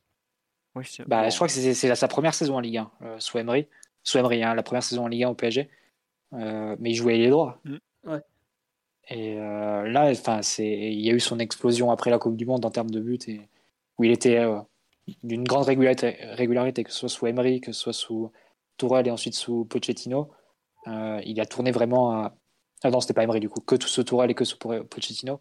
Il a tourné à un but par match, un but tous les 90 minutes, euh, pendant trois saisons complètes. Et là, il retombe dans des. Bah, je pense qu'il doit plus être dans les, dans les, dans ces mêmes statistiques évidemment. Mais ouais, 7 buts, ça fait, ça fait même la quinzaine sur la saison, c'est très faible. Il peut oublier le pilier d'or alors que normalement c'est un objectif raisonnable. Il doit se tabasser avec euh, Hollande et, Lewandowski. Enfin, là, Mbappé, par exemple, aujourd'hui, j'ai le classement des buteurs sous les yeux. Il est 9 de Ligue 1, à égalité avec Andy Delors, la révélation de Reims, Ekitike, Ludo Blas, Wabi Kazri et Romain Fèvre. Excuse-moi, Kylian, mais il y a problème. Il y a souci là quand même. On peut, euh, mine de rien, vu, vu les stats de nos offensifs. Euh, ah oui, c'est le moins pire. on peut féliciter le courage euh, des autres lignes et, et, du staff qui a tout fait pour nous mettre à 11 points devant, devant le Rennes de Genève. À un moment donné, il faut accepter que la superstar de l'équipe, c'est Herrera. qui n'a pas joué comme titulaire depuis longtemps. Il n'a pas joué depuis un moment, mais quand il jouait, il marquait. Ouais, bon. Non, mais ça, bon, allez, on a fini de, taper sur notre niveau offensif, mais c'est vrai que, comme tu le dis, le, fait de ne pas savoir marquer, c'est quand même un problème. À part si euh, Omar veut compléter quelque chose, que le maire du 20e a ouvert le micro. Des, des, appuis des attaquants. Euh, non, mais c'est hyper corrélé au fait que tu déséquilibres pas ou personne, que tu marques pas. C'est ou peu. Euh, Lens, c'est quasiment le match où tu te crées les situations les plus claires depuis six mois. Euh, tu as des joueurs offensifs qui ont des niveaux d'inspiration, pour ne pas les nommer, Di Maria sur ce match et Neymar depuis plusieurs semaines, extrêmement faibles. Euh, Cardi, il est, il est ce qu'il est. mine de rien, il arrive à avoir un peu de situation et de se retrouver quand même dans, quelques bons coups. Il a trois occasions au total. Ouais, bah c'est beaucoup, trois occasions. Ah, pour lui, c'est pas mal. Hein. Attaquant du PSG. Euh, c'est beaucoup. Lui, lui, euh, pour reprendre une expression que j'ai entendue ce week-end, c'est un joueur éco-responsable pour le il en fait, il en fait pas beaucoup, mais il crée beaucoup. Euh, il économise de l'énergie, oui. Ouais, c'est ça, c'est ça.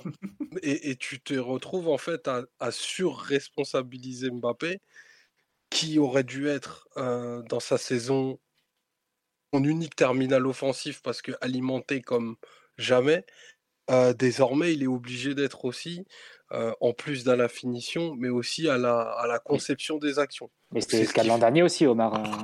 Ben, encore plus le cas l'an dernier. Moi je, moi, je le trouve quand même beaucoup plus excentré cette année. sur, sur beaucoup, beaucoup de situations. Quoi. Et... Saint-Etienne et Nice, il a des face-à-face. Hein. Il a vraiment des face-à-face qui, qui jouent n'importe comment et qui, qui joue sur le gardien ou qui frappe à côté. Euh, ça, pour le coup, c'est. Ouais, bah, c'est ça. Là, le déséquilibre, il est déjà fait. Il a juste à finir. Ça, ça, me surprend pas vraiment parce que Mbappé, ça a toujours été un avançant qui a beaucoup de volume et qui, malgré tout, euh, malgré les, wagons de but qu'il met, euh, tu, te dis toujours, s'il réglait la mire à peut-être 30% de plus que ce qu'il mettrait, il sera 60 buts par an. Mais par contre, le fait que désormais enfin les ballons de qualité dans la surface, c'est lui qui doit les transmettre.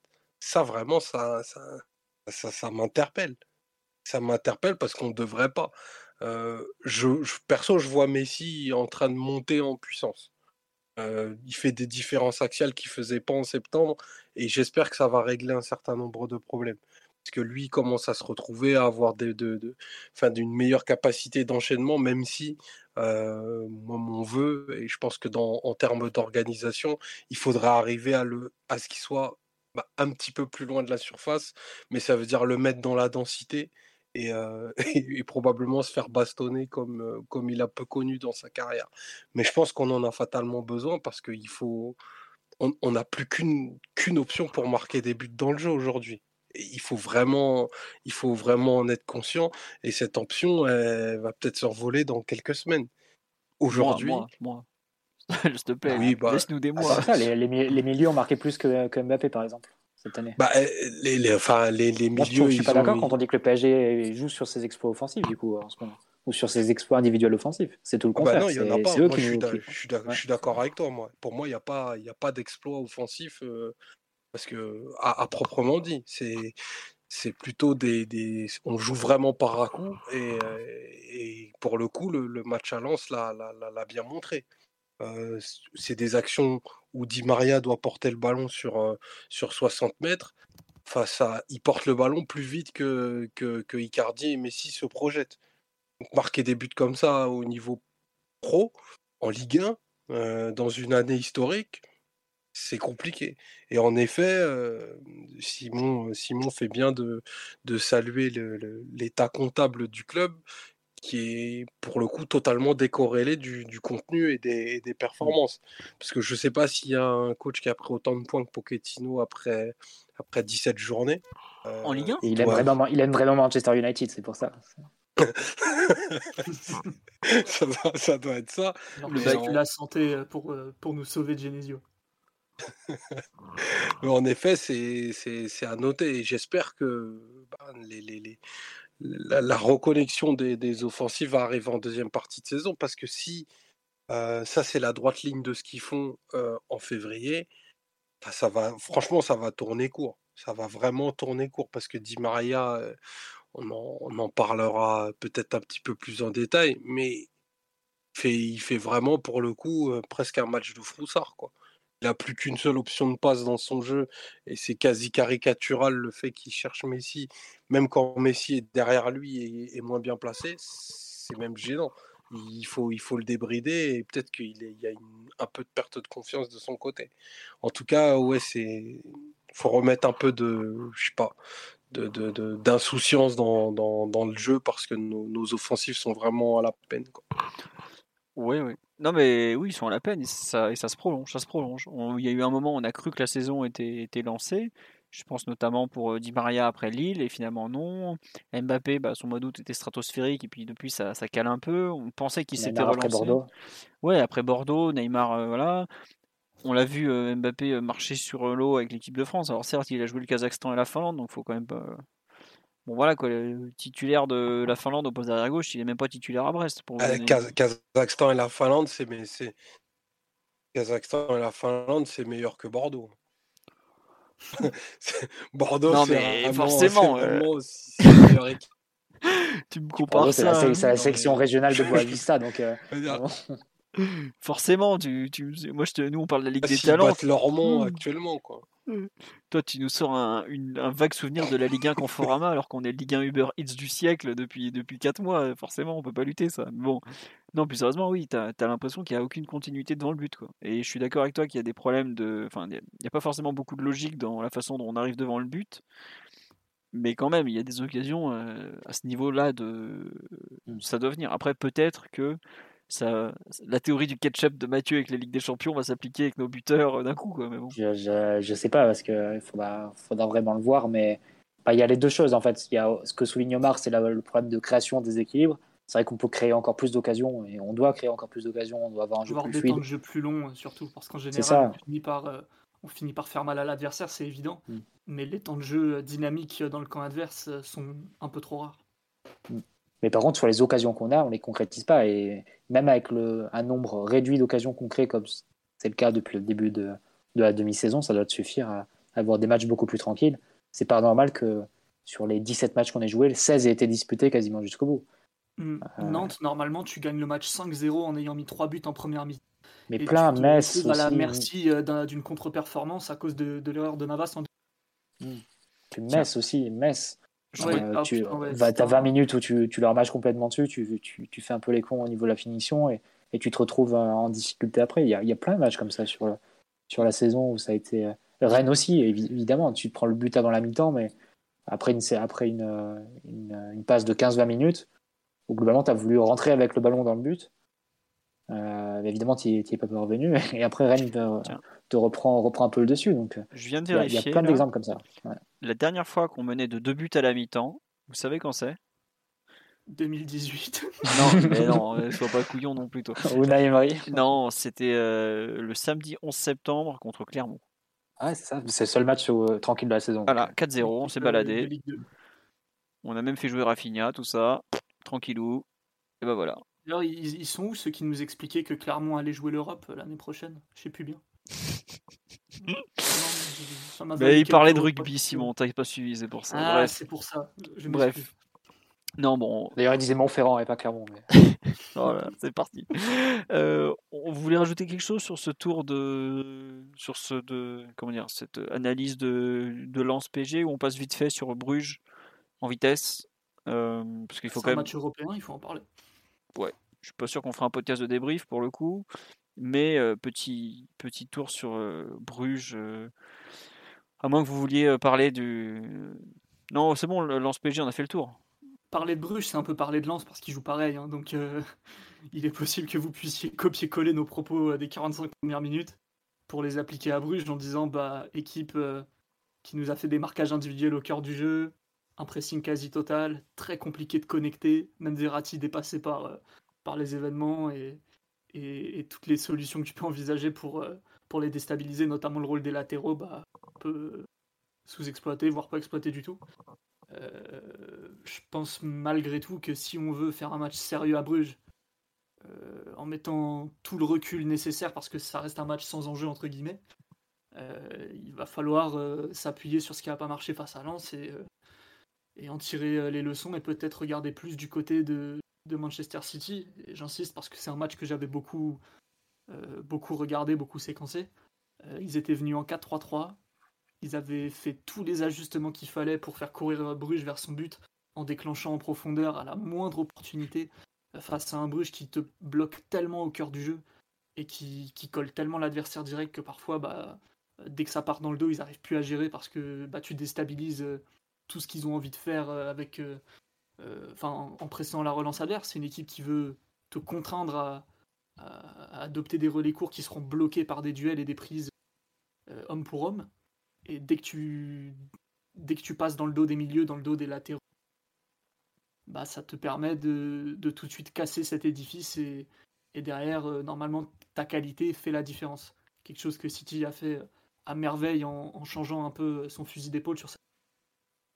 La preuve quand même que, que ce genre d'équipe à la euh, Gasperini, Clément, Franck Hayes, il faut pas avoir peur de s'ajuster pour contrer de, de rouleaux compresseurs qui sont capables de te, proposer en face.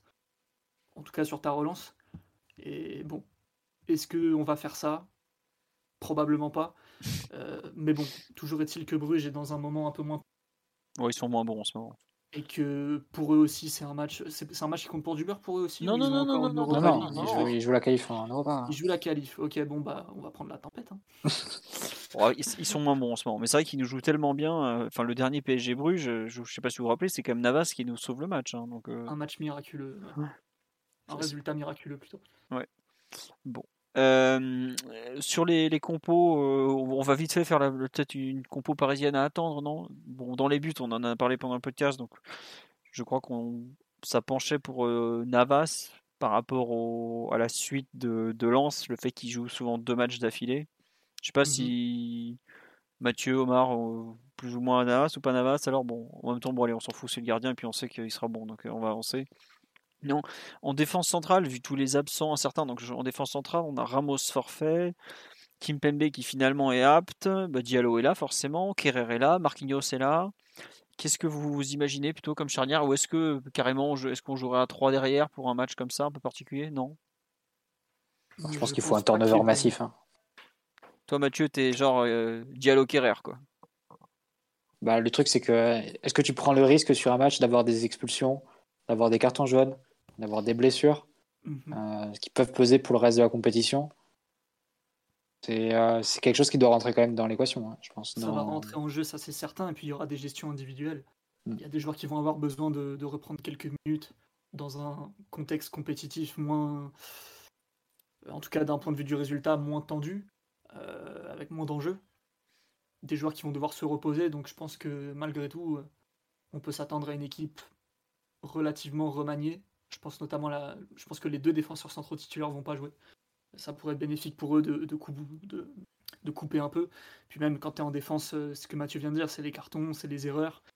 Ça, peut, ça pourrait être contre-productif, contre-productif pardon, à ce niveau-là. Donc je pense que l'équipe alignée sera la bonne malgré tout.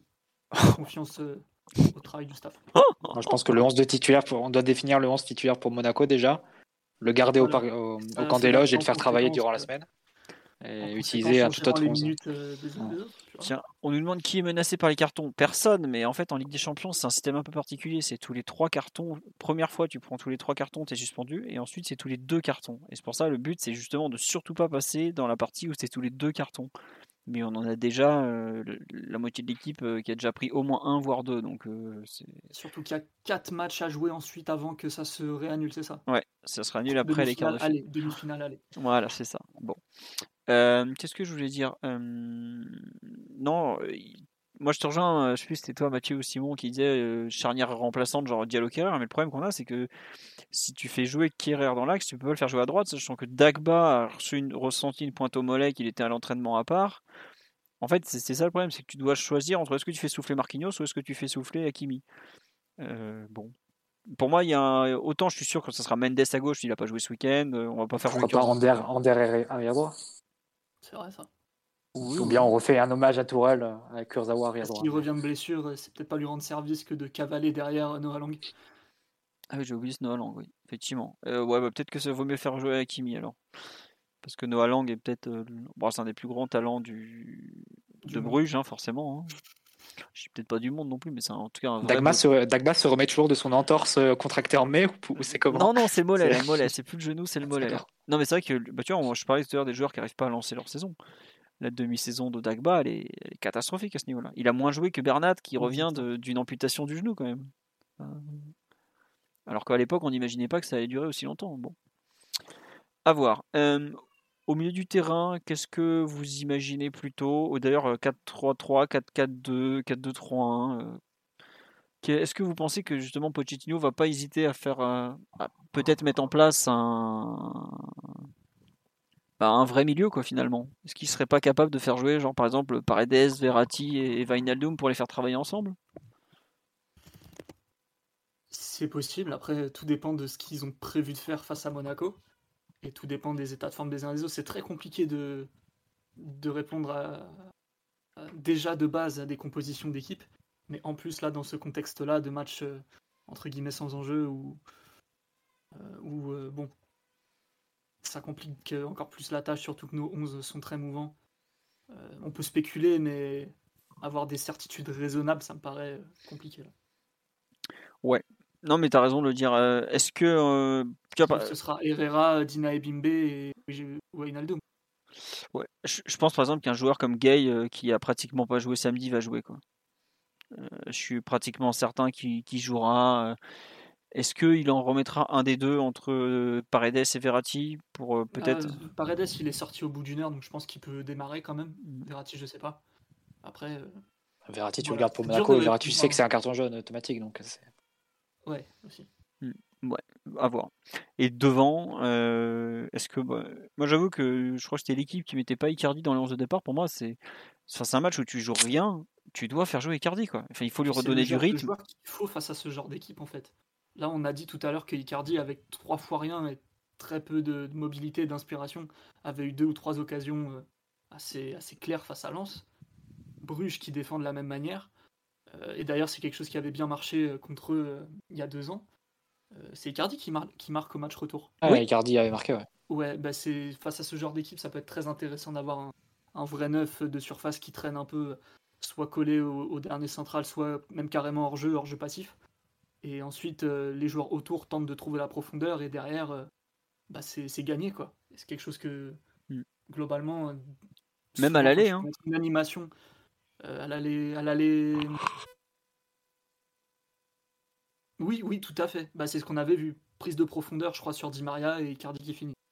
Donc c'est vraiment des choses qui, qui, fonctionnent bien. Et Icardi, pour moi, euh, il peut avoir une utilité si euh, on aligne une équipe avec la, la vague ambition de, de, gagner le match. Ouais.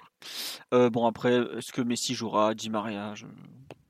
En fait, on a tellement peu de choix. C'est déprimant parce qu'on peut pas trop prendre les jeunes de la Youth League parce que eux, ils ont un vrai match super important à jouer. Pour le coup, une finale PSG Bruges ultra importante.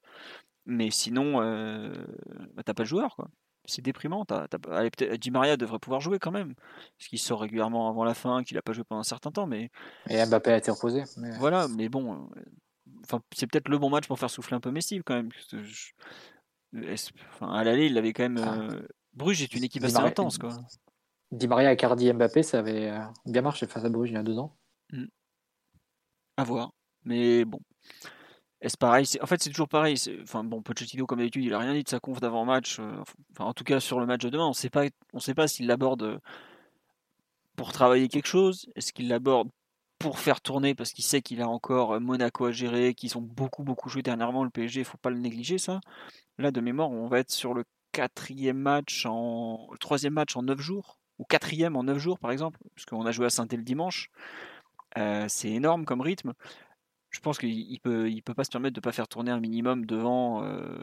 voilà, on, me dit sur live s'il met pas Messi, ça va encore être un incident diplomatique. Ouais, mais au bout d'un moment, tu dois un peu faire preuve de courage et tant pis pour la diplomatie, quoi. si peut-être que je sais pas quel journaliste argentin va nous expliquer qu'on respecte pas l'idole du pays, mais en fait on s'en fout quoi. Au bout d'un moment, on a des matchs à gérer, on a une saison à gérer. C'est un match pour du beurre à 18h45.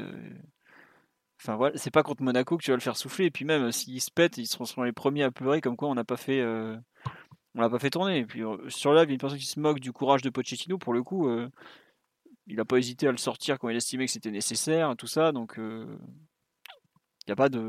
Au bout d'un moment, il faut, prendre des décisions. Quoi. Et puis je pense pas que Messi soit débile. Et d'ailleurs, il avait reconnu que c'est bonne chose d'avoir sorti contre Lyon finalement. Donc qu'il fasse des choix réfléchis, intelligents.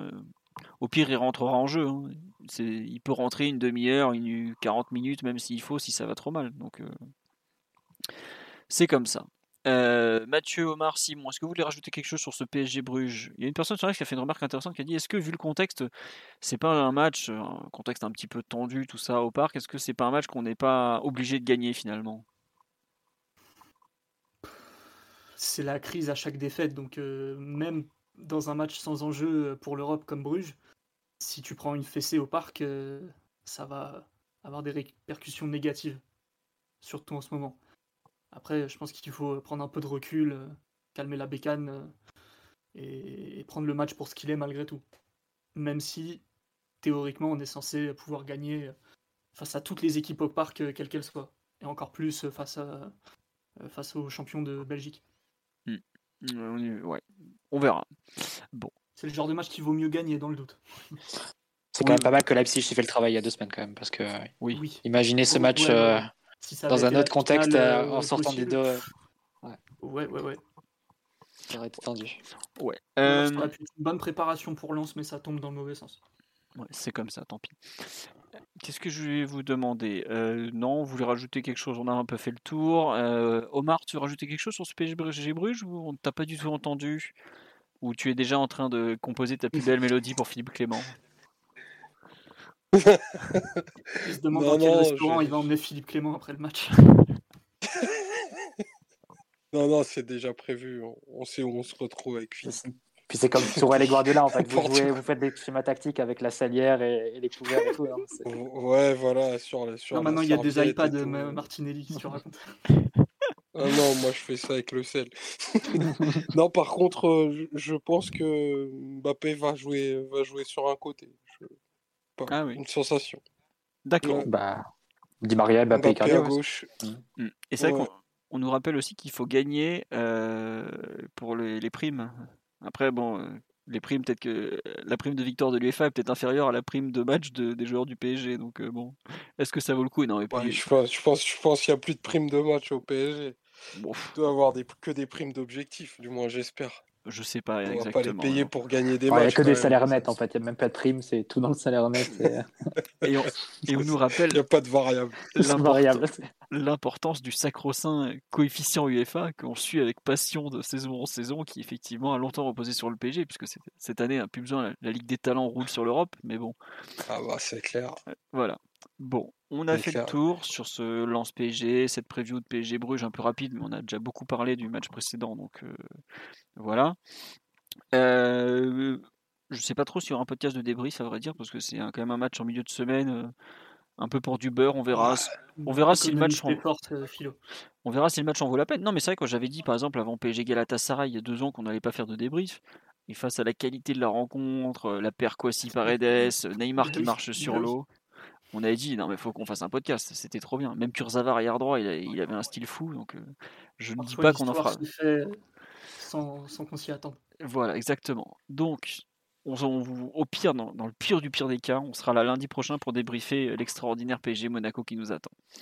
Sur ce, je vais vous souhaiter une bonne soirée à tous. On vous dit donc à très bientôt. On espère qu'on a été assez complet. Euh, il y a des gens qui me parlent des supporters de Bruges, mais j'avoue qu'on s'en fout. Euh, enfin, on, on, parle très peu tribune euh, dans le podcast, donc c'est pas pour nous c'est pas un thème. bravo, bravo U19. Oui, un petit mot sur la Youth League. Oui, totalement. Gros gros gros match PSG Bruges demain 16h. Normalement c'est sur sur Bean, si je me trompe pas. C'est pas compliqué. Celui qui gagne est premier de la poule et c'est vite un tour euh, compliqué face au club issu de la Voie des Champions. Donc c'est un peu, c'est un peu différent. euh, voilà, voilà. Mais en tout cas, Ils ont mis une danse à Valenciennes ce week-end. 9-0 ou 8-0, je sais même plus. 8, 8-0, 8-0. Ouais, mais après, le meilleur joueur sorti de Valenciennes, c'est Lucas Touzard quand même. Donc, euh, tu peux pas. Il est insupportable. Voilà, Mathieu est très en forme. Vous, pouvez Vendu constater. 30 millions par l'Olympique lyonnais quand même. Hein. 27, 27. C'est déjà 20 trop, euh, on va se calmer. hein. Mais bon, alors qu'à ce prix-là, ils auraient pu acheter un, un Danilo Pereira, par exemple, un crack. Bref, à 14h demain, la, la Youth League, j'ai dit une bêtise. Pas 16h, 14h, merci de me corriger. Non mais de toute façon, euh, tout le monde sera suspendu à son écran. Philo, t'as bien vu à quel point euh, les titis passionnaient les foules en ce moment. C'est extraordinaire celle-là, je l'avais pas vu venir, mais je valide Il totalement. y a des gens qui ont posé leur après-midi, Philo. Pourquoi tu rigoles C'est vrai. On nous signale que Upa Mécano vient de Valenciennes. Euh, je sais ouais. pas- Bon, il vient de Salzbourg plus parce qu'il est parti tellement tôt. euh, De... Je sais même pas s'il a joué en pro avec Valenciennes. d'ailleurs. Mais bon, c'est un autre débat. Sur ce, n'hésitez pas si vous voulez lâcher un petit commentaire positif sur YouTube, un pouce bleu, un, un like, euh, tout ce que vous voulez, ça fera toujours plaisir. On vous dit à bientôt. Le Tipeee est toujours là. Euh, si, vous voulez, euh, si vous avez des amis qui sont fans du PG, mais n'hésitez pas à leur acheter rouge et bleu pour Noël. Ils seront très contents. Voilà. Et puis donc, à très bientôt. Et merci euh, de nous avoir suivis une nouvelle fois. Allez, à bientôt tout le monde et bonne nuit, bonne soirée. Bonne soirée. Mathieu sera à Auteuil pour, pour dédicacer éventuellement des livres ou des photos. N'hésitez pas. Des tableaux Des maillots de Excel. Naruma et de Verratti, ouais. Et des tableaux Excel. À bientôt. Allez, bonne soirée. Allez, ciao. Ciao à tous, bisous. Ah bah merci Simon, j'étais là, il s'est barré avant de dire bisous quand même. Non, non, fallait allumer le micro, c'est tout.